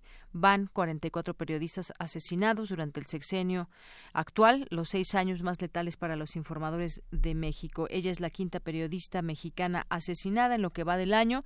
Y bueno, pues desafortunadamente esta información también la tenemos que dar a conocer y pues vamos a ver si otro más de estos, otro crimen más a un periodista queda impune o en algún momento tendremos eh, pues resultados de las investigaciones que se lleven a cabo. Juan Carlos también, muchos saludos, a José Luis Martínez también, a Moni Mejía, muchas gracias, a Gaby Cervera Valé, eh, Ángel Cruz, que ya comentamos, X, Claudio Alvera, Sergio Peraza Arte, Mirella, Leo Santiago, muchas gracias a todos ustedes. Y por cierto, tenemos, tenemos eh, boletos para el teatro, si quieren tener un excelente fin de semana de teatro, pues tenemos cuatro pases, cuatro boletos dobles para mañana, la obra de Romeo y Julieta de Bolsillo a las 11 de la mañana, eh, este sábado en la explanada del Museo Tamayo allá tendrían que llegar y van pueden llamar al teléfono 5536 4369 ahí está muy pendiente mi compañero Diego Reyes para tomar su llamada cuatro cuatro boletos dobles tenemos para el día de mañana bien continuamos dos de la tarde con 13 minutos mi compañera Cristina Godínez nos tiene información a 50 años del 68 en la Casa de las Humanidades abordan el tema de los vínculos de las movilizaciones estudiantiles en América Latina cuéntanos Cristina. ¿Qué tal, Deyanira? Buenas tardes. Al participar en la mesa Los vínculos con América Latina en 1968, el doctor José René Rivas Ontiveros, de la Facultad de Estudios Superiores Aragón, comentó que las movilizaciones estudiantiles del siglo pasado se pueden dividir en dos fases. La primera que inicia con la autonomía universitaria y termina en los años 50, y la segunda con los movimientos estudiantiles del 68, en donde consideró los jóvenes se funden con el pueblo y van por reivindicaciones de cambio social. Escuchemos. Las meras reivindicaciones de carácter meramente internas, por reivindicaciones más profundas de carácter político y de cambio social. En ese sentido, pues, 68 es no solamente un parteaguas en el caso mexicano, sino un parteaguas en varios países de América Latina. Pese a todo eso, diría yo que el movimiento más largo y más sangriento, no solamente después de América Latina, sino del mundo, fue el movimiento el 78 mexicano.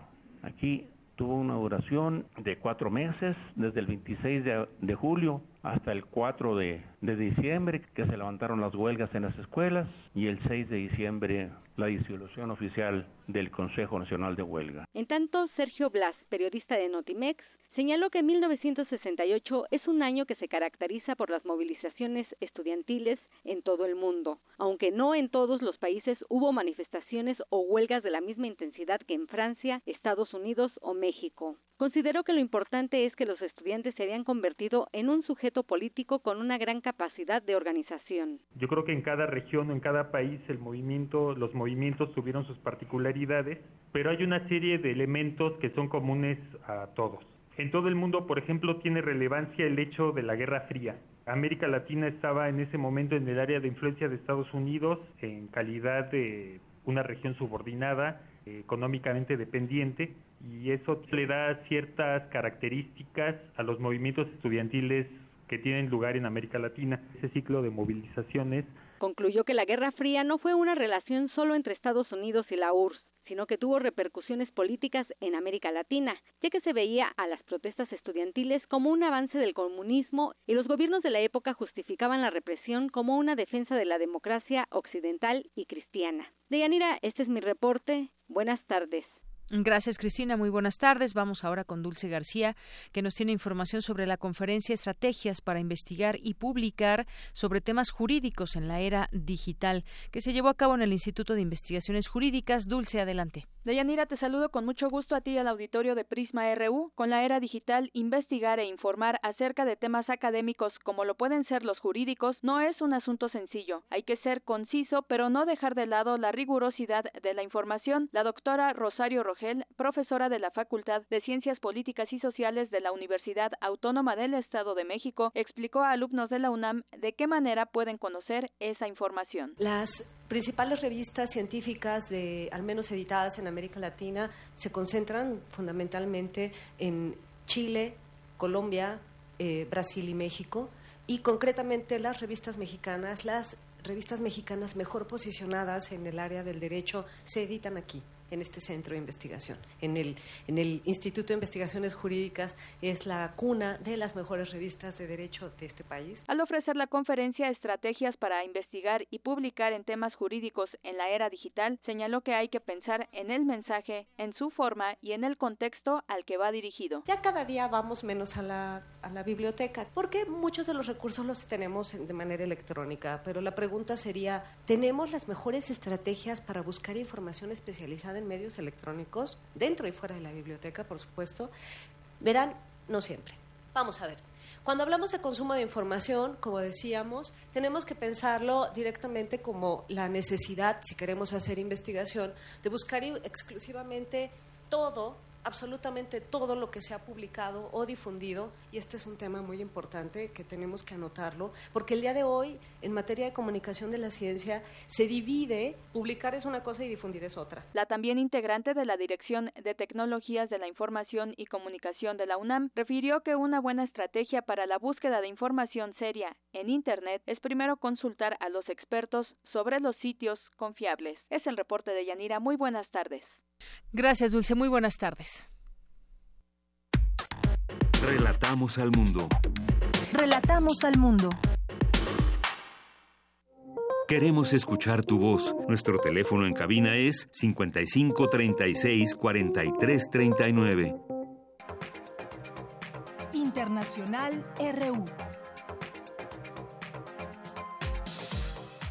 En España, el secretario general del Partido Ciudadanos, José Manuel Villegas, pidió al presidente Mariano Rajoy la convocatoria de elecciones generales anticipadas, tras la dura sentencia sobre el escándalo de corrupción conocido como caso Gürtel pedirle al señor Rajoy, exigirle al señor Rajoy que convoque elecciones para dar salida. La solución a la crisis eh, provocada por la corrupción del señor Rajoy no son ni las prisas ni el oportunismo del señor Sánchez. La solución es convocar elecciones. Nosotros, por eso, lo que pedimos es darle la voz a los españoles y que sean los españoles que decidan.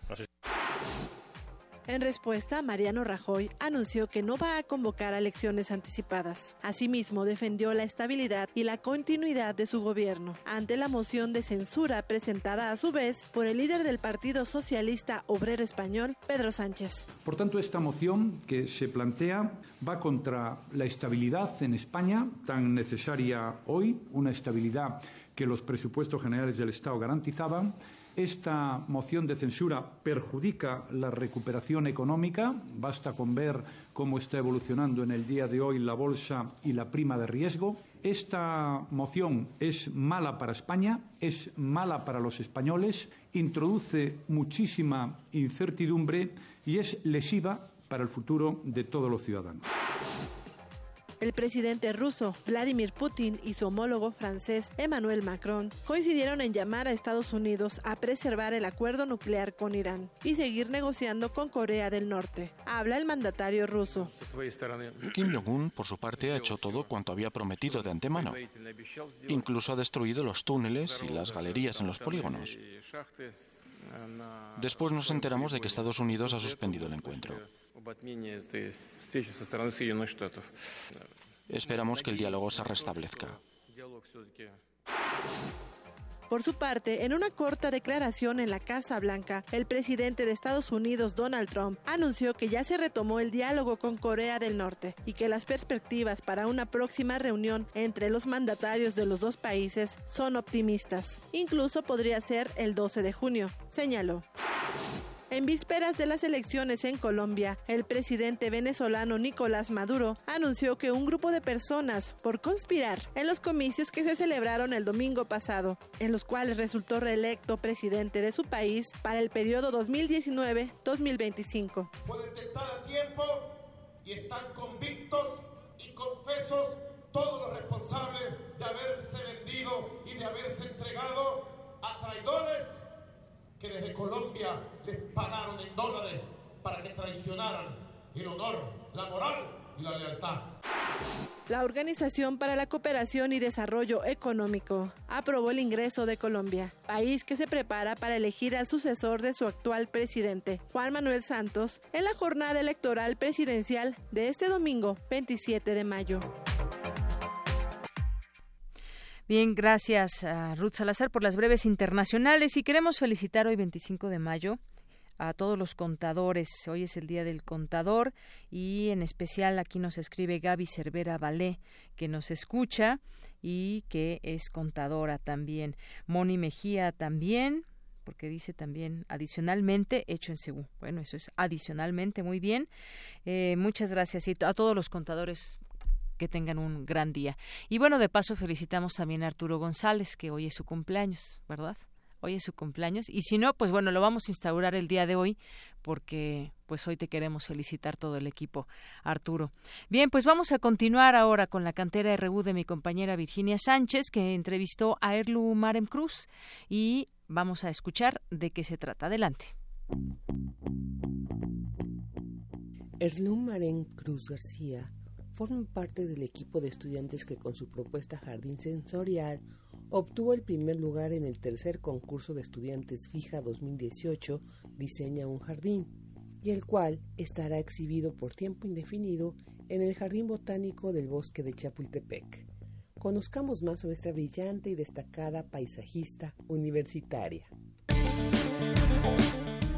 Soy Marem Cruz García. Nací el 25 de mayo del 95 en Tlatelolco, México.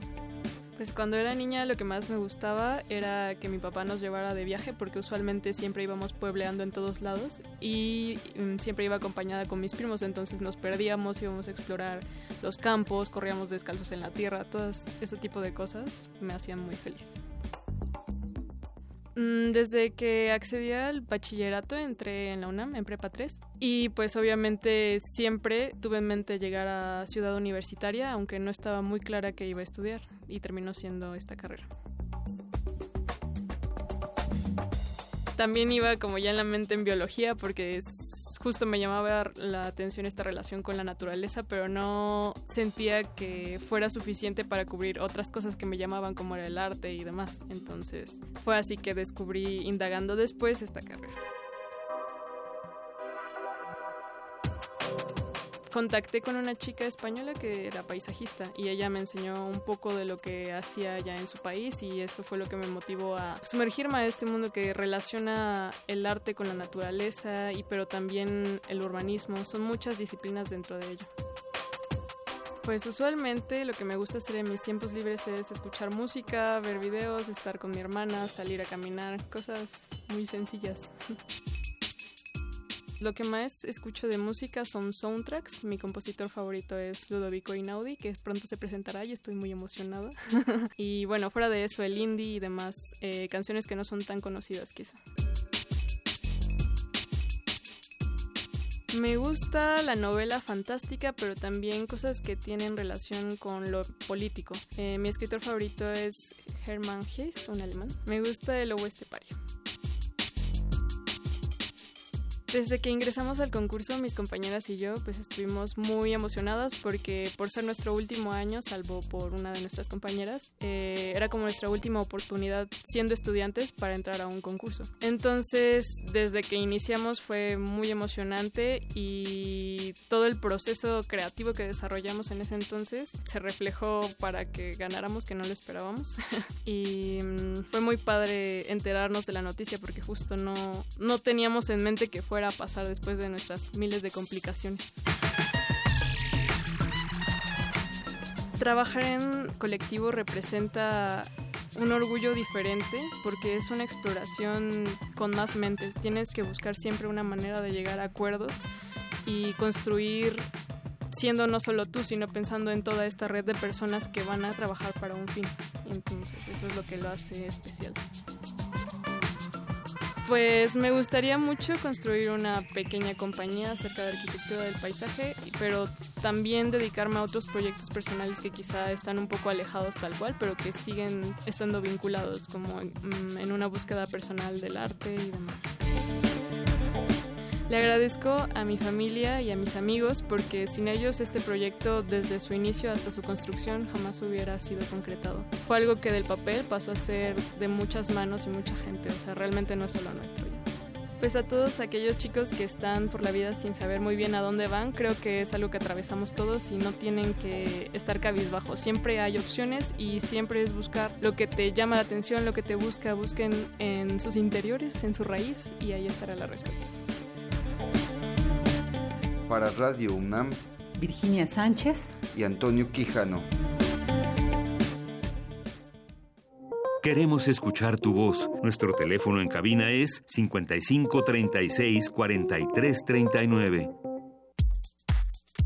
Tu opinión es muy importante. Escríbenos al correo electrónico prisma.radiounam@gmail.com.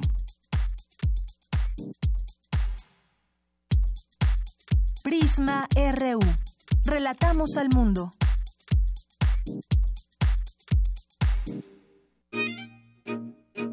Melomanía RU. Bien, pues ya estamos ahora en Melomanía RU, como todos los viernes, aquí acompañada, bien acompañada de Dulce Wet, jefa de discoteca de Radio UNAM. Dulce, ¿cómo estás? Buenas tardes. Muy buenas tardes, eh, emocionada porque como ustedes han podido escuchar y observar viviendo en esta ciudad, hay muchísima oferta cultural interesante, muchas de ellas a unos precios muy accesibles y pues este fin de semana no es la excepción.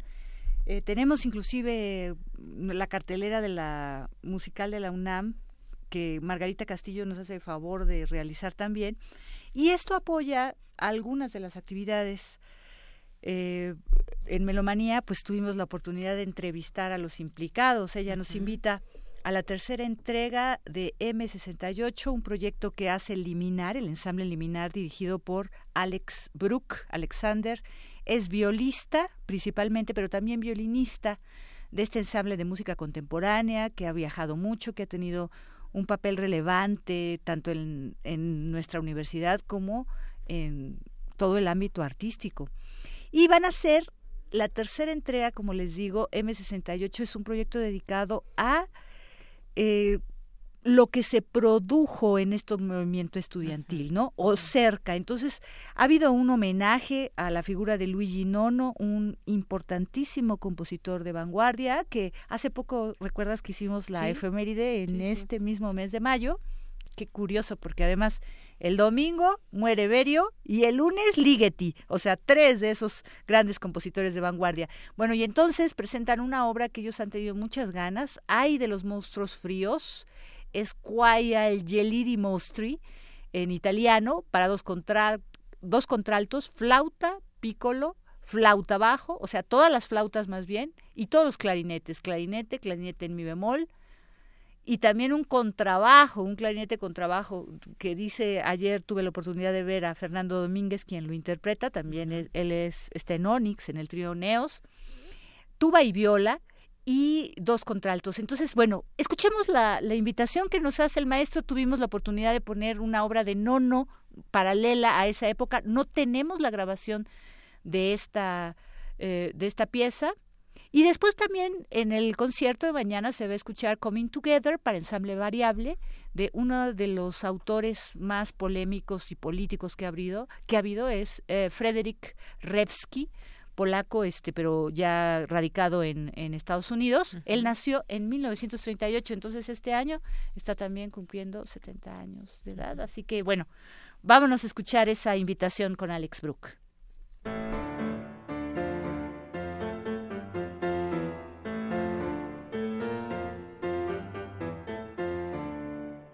Buenas tardes amigos de Melomanía. Les habla Alexander Brook del Ensamble Liminar. Esta vez es para extenderles una invitación a un programa muy especial que tendremos el día de mañana en el auditorio de MUAC a las 12.30, prácticamente a mediodía. Este tercer programa en una serie que dedicamos tanto a los 50 años del 68 como a la música del gran compositor italiano Luigi Nono. Y en este caso es el programa con la dotación más grande y es un sueño que teníamos desde hace mucho hacer una de las piezas de ensamble mixto de no, no con electrónica en este caso.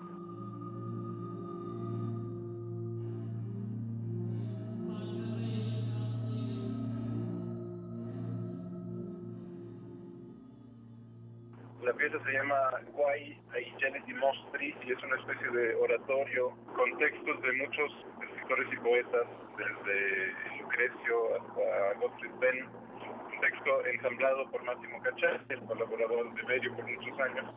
Y como complemento de esta pieza del nono vamos a hacer eh, una de las grandes obras de la música política del siglo XX que es Coming Together y su epílogo que se llama Ática de Frederick Resky.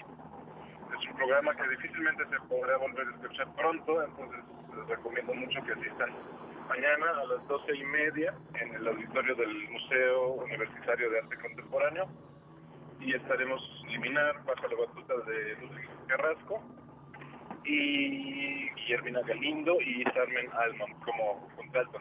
La pieza lleva dos contraltos, ensamble y electrónica.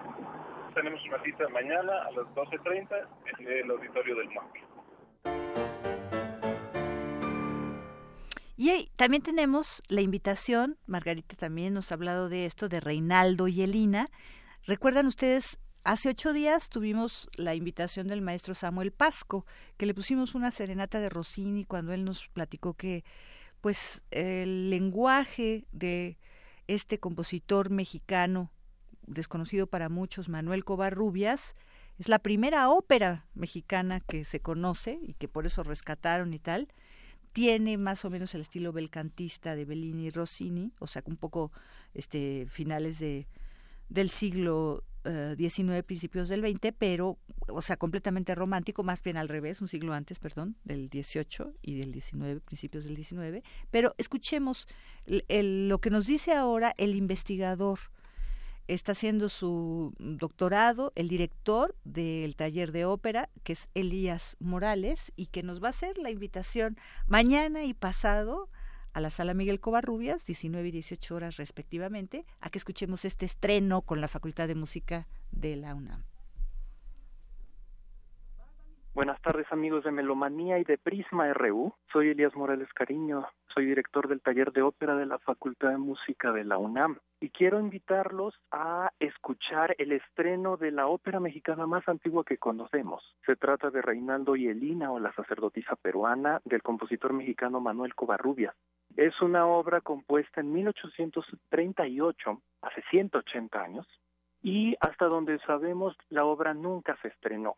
Este proyecto de rescate empezó hace varios años, es un proyecto de investigación que me llevó al manuscrito de la ópera, porque la ópera estaba en manuscrito, y de allí pues fue transcribir todo ese manuscrito en un programa de computadora que nos permite hoy tener la partitura accesible tanto para la orquesta como para voz y piano, una partitura de voz y piano.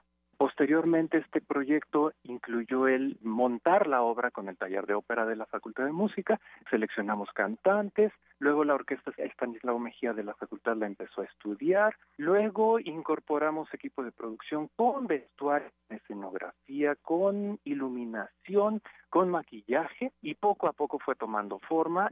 Esta ópera tiene tres actos, involucra cantantes solistas, involucra coro, involucra orquesta, Dura aproximadamente dos horas con los intermedios entre cada acto.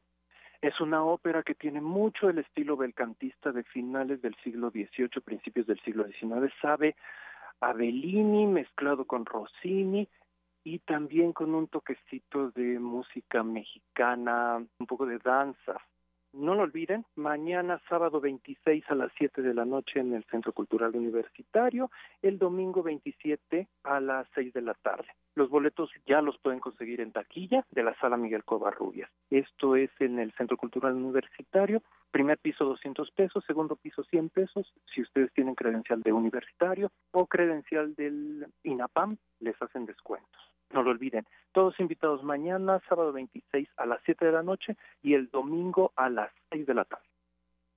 Y bueno, pues eh, quisiera hacer una invitación doble ahorita.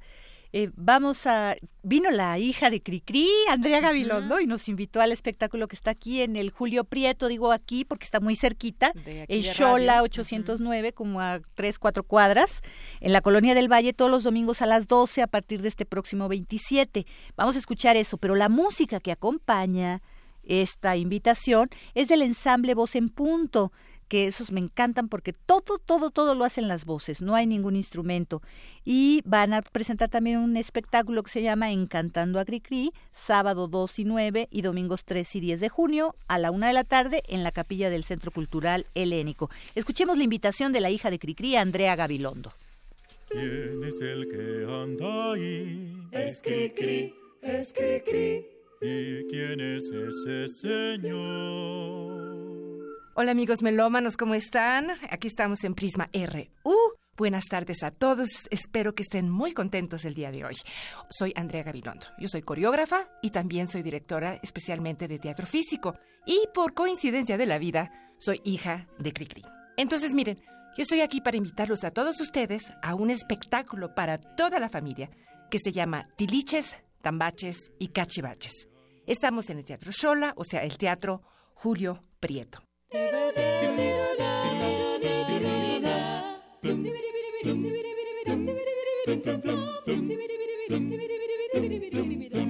Y es un espectáculo basados en los cuentos del radio. Y tiene el mismo formato que tenía el radio, los programas de Cricri en esa época. O sea, es un cuento que después une a una canción, otro cuento, un comercial, y mantuvimos ese formato. Algo muy, muy maravilloso de ese espectáculo es que es música en vivo. Tenemos una orquesta pequeña, como también estaba en el programa del radio, y actores que bailan, actúan y cantan. Todo esto en vivo. Yo realmente los invito, es para toda la familia, para los chiquitines, para los chiquitones y para los grandotes. Así que están todos invitados. Atención, a partir, por ejemplo, de ya pueden ir a partir de este domingo 27 de mayo y vamos a estar todos los domingos también de junio a las 12 horas del día, mediodía, en el Teatro Shola. Repito, es el Teatro Julio Prieto. Los invito a todos, véngase con la familia, véngase a divertir y a escuchar esta música que es un clásico y que es parte de la historia musical de México. Cri cri. El grillo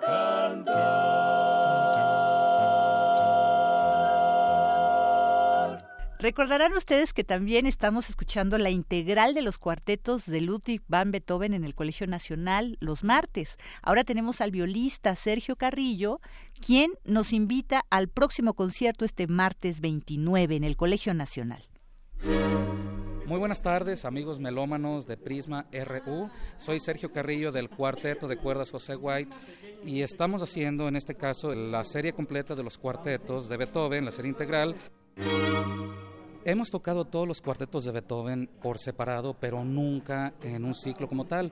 Para nosotros realmente ha sido una experiencia bastante intensa, porque el estar tocando cada 15 días dos cuartetos de Beethoven, pues realmente sí conlleva muchísimo, muchísimo trabajo, muchísima concentración. Aparte que cada cuarteto es completamente diferente en estilo, en estructura, en todo técnicamente, entonces sí es mucha carga de trabajo en ese sentido, pero estamos realmente muy agradecidos con Colegio Nacional de tener la oportunidad de poder realizar este ciclo de Beethoven precisamente aquí, ¿no? Y qué mejor lugar que Colegio Nacional, que aparte está cumpliendo 75 años de haber sido fundado, ¿no?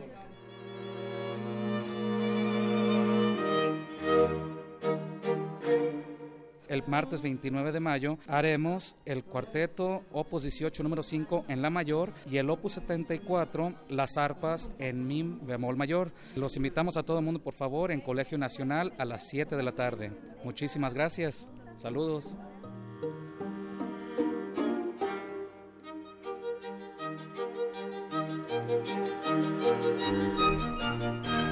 Estamos escuchando un poquito del cuarteto Las Arpas. Y la última invitación antes de que sigamos con todas las actividades que tiene Prisma es Sebastián Gutiérrez, es, un alumno de tabla que también estuvo en el 100 y la maestra Coral Sayas, que es la directora general, quien nos va a hablar de la visita de Murlir Manojar. Va a ofrecer talleres y también un concierto. Entonces, este, escuchemos porque es fascinante escuchar la tabla, ¿no? Estas dos percusiones que toca muy bien Sebastián. Escuchemos la invitación y ya pasemos otra cosa. Muy bien.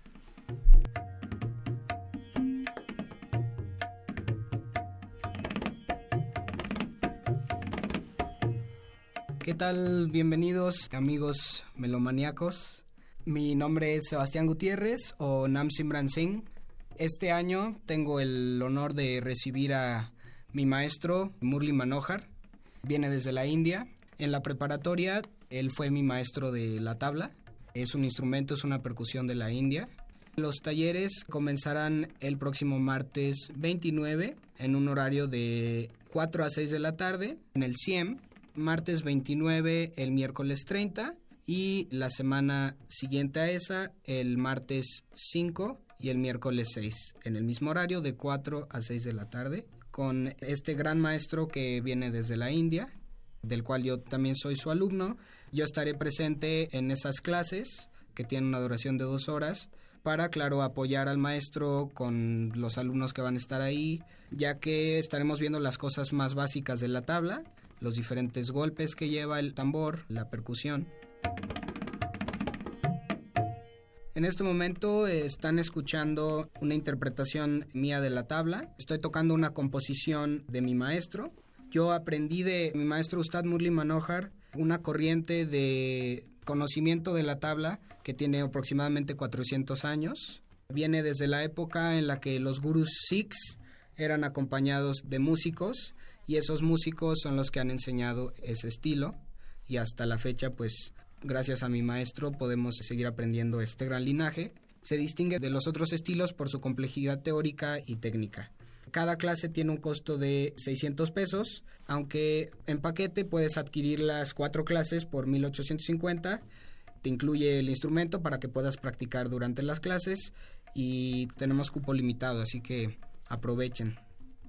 Ahora quiero presentarles a la maestra Coral Sayas, quien es la directora del CIEM y que gracias también a ella en gran parte estamos pudiendo realizar este gran evento.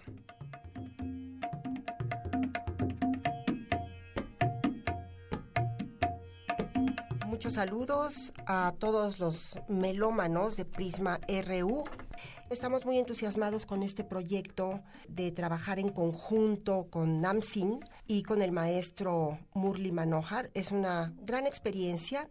Y bueno, una de las cosas que caracterizan al CIEM desde su inicio es la apertura a todos los estilos musicales y a la música tradicional de México, por supuesto, que hay grupos en el CIEM, y de la música del mundo.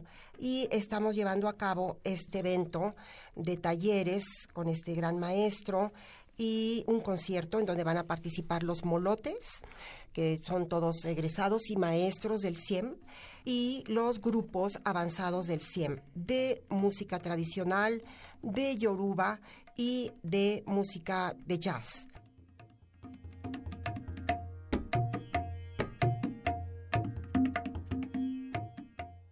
Melómanos de Prisma RU, les invito a que guarden la tarde del sábado 9 de junio para que asistan al concierto del maestro Murli Manohar y sus alumnos.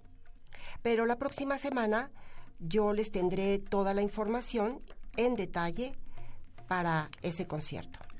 Y también les dejamos la página web donde podrán encontrar toda la información que les acabamos de dar y que les daremos el primero de junio también www.murlienmexico.com, Murli como suena, M-U-R-L-I, en México.com. Nos escuchamos la próxima semana.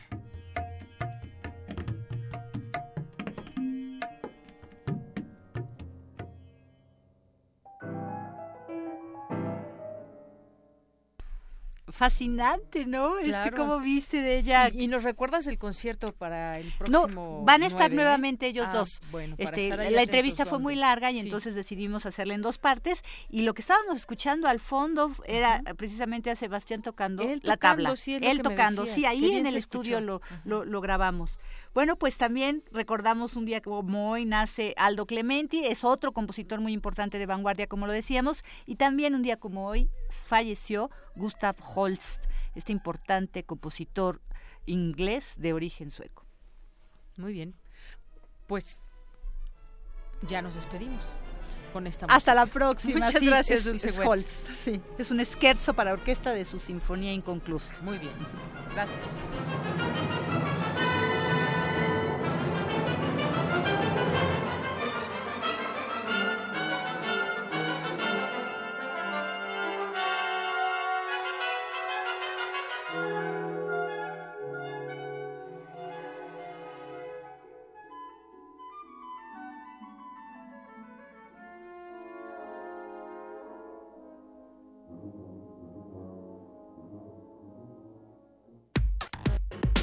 Relatamos al mundo.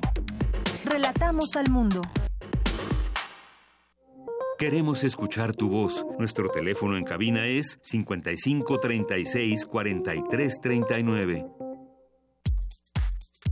Tu opinión es muy importante. Escríbenos al correo electrónico prisma.radiounam@gmail.com. Sí. Como, bueno, ya estamos al aire y de aquí hasta las 3 de la tarde. Bueno, ya estamos, eh, estamos acompañados, muy bien acompañados. Ya está aquí con nosotros el maestro Enrique Singer, es director de la Compañía Nacional de Teatro y además, bueno, pues tiene una amplia trayectoria teatral, es actor, productor, director y hoy nos viene a hablar de la obra de teatro El Río. Bienvenido, Enrique Singer. Gracias por invitarme a, a ustedes, a toda la audiencia. Bien, pues yo quisiera, pues primero de entrada platicar sobre esta obra de teatro que se está ya presentando, me parece, o va a empezar apenas. Eh, empezamos este esta semana con, funciones previas y la siguiente semana estrena. El estreno será la próxima semana, el 31, me parece que es jueves 31 de mayo. Pues es un gran elenco el que el que hay en esta obra de teatro, Sergio Bonilla, Marina de Tavira, Inés de Tavira, Norma Flores, bajo tu dirección. Cuéntanos de El Río. El Río es una obra inglesa, el autor es Jess Butterworth, es un autor contemporáneo. esta obra se acaba de estrenar en, en Londres en estos momentos. Eh, y bueno, nosotros la trajimos a México porque nos parece un texto bastante interesante. Es un tipo de teatro realista, muy influido por la dramaturgia de Pinter, que es una dramaturgia que siendo realista rompe mucho con el realismo y se vuelve mágica, onírica. Eh, se va a presentar en el Teatro Santa Catarina de la Universidad de la UNAM, eh, que es un teatro precioso que está en el centro, muy cerca del centro de Coyoacán, ya de muchísima tradición y, y bueno, pues estamos muy contentos. Pues eh, también a nosotros nos da mucho gusto porque siempre aquí creo que siempre hace falta que exista el teatro y que se promueva el teatro y que nos, nos sumerjamos a estas obras y sobre todo ese sentido que nos presentan en las obras, porque yo sé que hay muchas, pero hay muchas obras como esta que pueden justamente llevarnos a transportarnos, dejarnos reflexiones y demás. Más o menos de qué, de qué va para que nuestro auditorio se quede con las ganas de ir y les demos un poco de curiosidad. Eh, es una obra interesante, es sobre sobre las relaciones, las relaciones de pareja, para ser más preciso. Gira en torno a eso. Pero lo que me parece singular de la obra, lo que la caracterizaría, es que las trata a partir de la visión masculina. Eh, es una, de alguna manera es una visión crítica de cómo los hombres, ah, nos, o muchos hombres, o algunos hombres, porque un poco yo estoy en contra de las generalizaciones, todos los hombres, todas las mujeres, pero sí algunos hombres tomamos las relaciones o las asumimos las, las relaciones desde perspectivas que no son las correctas. eh, es un, como que una relación de poder ahí. No exactamente de poder, sino de necesidad. De necesidad. Es decir, eh, no es que el hombre eh, tenga que ser el dominante en la relación. Y eso es lo interesante de la obra, que lo asume desde otro punto de vista, lo ve desde otro punto de vista, que es la búsqueda masculina por el amor y por la esencia del amor, el cual es tan profundo que no permite al personaje principal ver a la persona que está enfrente con todos sus aciertos, sus errores, sus singularidades, sino está buscando algo más, algo tan esencial en sí mismo, algo tan primigenio que no le permite tener una relación. Y lo lleva a mentiras, lo lleva a no poderse relacionar bien. No es, no es, para mí no es nada más, bueno, lo que ya sabemos todo de las relaciones hombre-mujer, patriarcado, etcétera. Creo que va más allá. Creo que habla de la debilidad masculina respecto a las relaciones con las mujeres. Los hombres también somos débiles en las relaciones, también tenemos unas necesidades muy fuertes de ser amados y de amar y de buscar el ideal. Este hombre trata de buscar el ideal, ese ideal primigenio, y le cuesta mucho trabajo encontrarlo. Bueno, pues qué interesante. Yo creo que ya con esta con este tema ya nos dejas muy interesados en la obra, Enrique, relaciones de pareja. Y además, bueno, pues sí, el mundo se mueve por el amor, solamente que de pronto hay que descubrir cómo es ese amor o qué queremos de nuestra pareja. Como bien nos dices, esta óptica viene desde la óptica masculina, como, como ven, esa necesidad de, de, de amar y de sentirse amado, pues yo creo que todos la tenemos, pero creo que es interesante esto que nos platicas, que en la obra se, nos vamos a sumergir quizás a ese personaje personaje masculino de cómo ve el amor. Así es, eh, eh, más o menos digamos que ese sería el planteamiento profundo de la obra, o por lo menos desde nuestro punto de vista, todos los personajes están llenos de, están caracterizados por, por, tener muchos errores, por supuesto, por, nadie es perfecto. Y todos eh, cometemos errores en el amor. Exacto. hay uno, uno de los textos que más me gustan de la obra, dice, le pregunta el personaje masculino a ella, le dice, Ay, tú dijiste una cosa. Cuando yo te dije que te amaba, tú dijiste algo. ¿Qué fue? Y ella le contesta, eh, pues que no estábamos seguros de lo que es el amor. Y él le dice, esa es la única verdad que nos hemos dicho. En toda nuestra relación es la única verdad. No sabemos muy bien de qué se trata el amor. Ese es el problema, que si nos vamos a poner de acuerdo en algo tan abstracto, nunca nos vamos a poner de acuerdo la cosa aquí está en aceptar a la otra persona. Y es lo que a este personaje masculino le cuesta trabajo él está en búsqueda de un ideal y nunca va a llegar ese ideal. Claro, no existe no existe, no, existe, el ideal. Entonces, eh, esto hace que el personaje tenga la posibilidad de quedarse solo. Y ese es el problema. Y además, ¿qué pasa? Que las engaña. A final de cuentas hay un gran engaño en todo esto. Entonces es una visión muy crítica de la masculinidad. No, no justifica, sino al contrario, es una crítica profunda de la masculinidad desde un punto de vista distinto. En primer lugar, está hecho por un hombre, que es el autor, y, y, eso es interesante porque es autocrítico el asunto. Y creo que en las épocas en las que estamos viviendo, en una época en donde por suerte nos está tocando la, la, la, gran fortuna de vivir eh, un, surgimiento del mundo femenino en pleno. Me parece muy importante para el género, para la humanidad. Creo que de repente que aparezcan críticas hacia la masculinidad de los propios hombres, de nosotros mismos, más allá de las estructuras de poder, sino de nuestras emociones, de nuestros sentimientos profundos, de nuestras debilidades, creo que le aporta y desde esa perspectiva estamos muy contentos de hacer la obra. Claro, y nos podemos llevar también a, la reflexión el amor, hasta dónde nos puede llevar, porque justamente podemos tratar de definirlo, tener quizás un concepto que se pueda compartir con la pareja, pero pues en el camino también uno descubre muchas cosas del significado de ese amor que quizás con el tiempo, no sé, puede puede madurar de cierta manera que los va a hacer a una pareja seguir que sigan juntos, pero por otra quizás los pueda separar. Sí, por supuesto. Y creo que en ese sentido la obra es muy puntual, porque creo yo que para amar a alguien hay que conocer sus defectos y hay que aceptar a la gente. Y pues de alguna aceptarlos, amarlos y luego se revierten y resulta que esos defectos no son tan defectos y, y al revés, las virtudes pues no eran tan virtudes. Eh, luego... Sí, porque una cosa es cuando estamos enamorados y después pasa ese momento, se convierte o madura el amor y vemos otras cosas que quizás en el amor, enamoramiento no veíamos. Exactamente. Entonces lo que sucede aquí es que pues el personaje al encontrarse con otra persona, con un ser humano individual, lleno de defectos, con sus propias historias, el personaje no puede con eso. Y busca... Ahora, ¿por qué se llama el río? Esa sería una buena es una buena pregunta porque estamos hablando del amor y Exacto. demás. ¿Por qué se llama el río? Él es un él pesca, él es un pescador. Ah, pesca truchas, es un pescador, le gusta, no, no lo hace por necesidad. Pesca truchas. Él cuando fue niño, su primer pesca fue una trucha de la cual pues él se enamoró y se le escapó de las manos. Y, y ahora él es un pescador que está buscando a esa primigenia trucha, digámoslo así. Entonces es una metáfora, la vida como un río y las truchas como el otro, como no, no la mujer, sino el otro, porque también ellas están pescando truchas. Todos estamos pescando algo.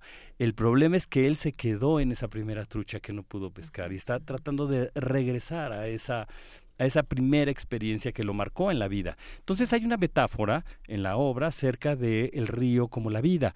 Por eso decía que Jess Waterworth, el autor, se caracteriza por escaparse un poco del realismo y utilizar más metáforas y hacer un, teatro más metafórico, más onírico, para decirlo de alguna manera. Así es, y que a veces así es el amor, como, como esa pescar y que se nos va la trucha y la queremos atrapar y atrapar y se nos va de las manos, ¿no? Exacto, y, creo que debemos aceptar a la trucha como esa.